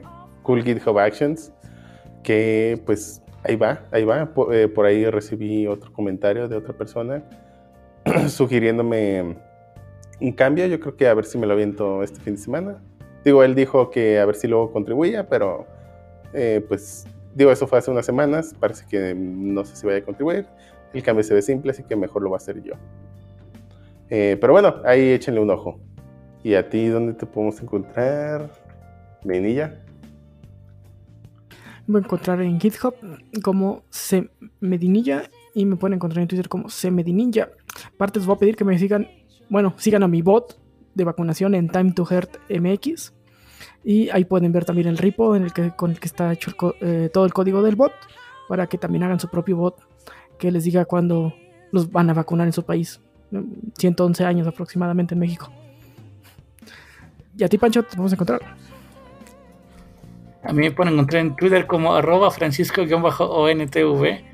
A veces retuiteo cosas relevantes de, de videojuegos o shitpost. Échenos una vuelta. Y a ti, Dios, ¿dónde te podemos encontrar? Ahí pueden encontrar en prácticamente todas las redes sociales con el usuario olor 0 y 40 seguidos. Y hasta aquí el episodio del podcast. ¿Algo más que agregar? Ya son 40. Ya son 40. Vámonos pues. Vámonos.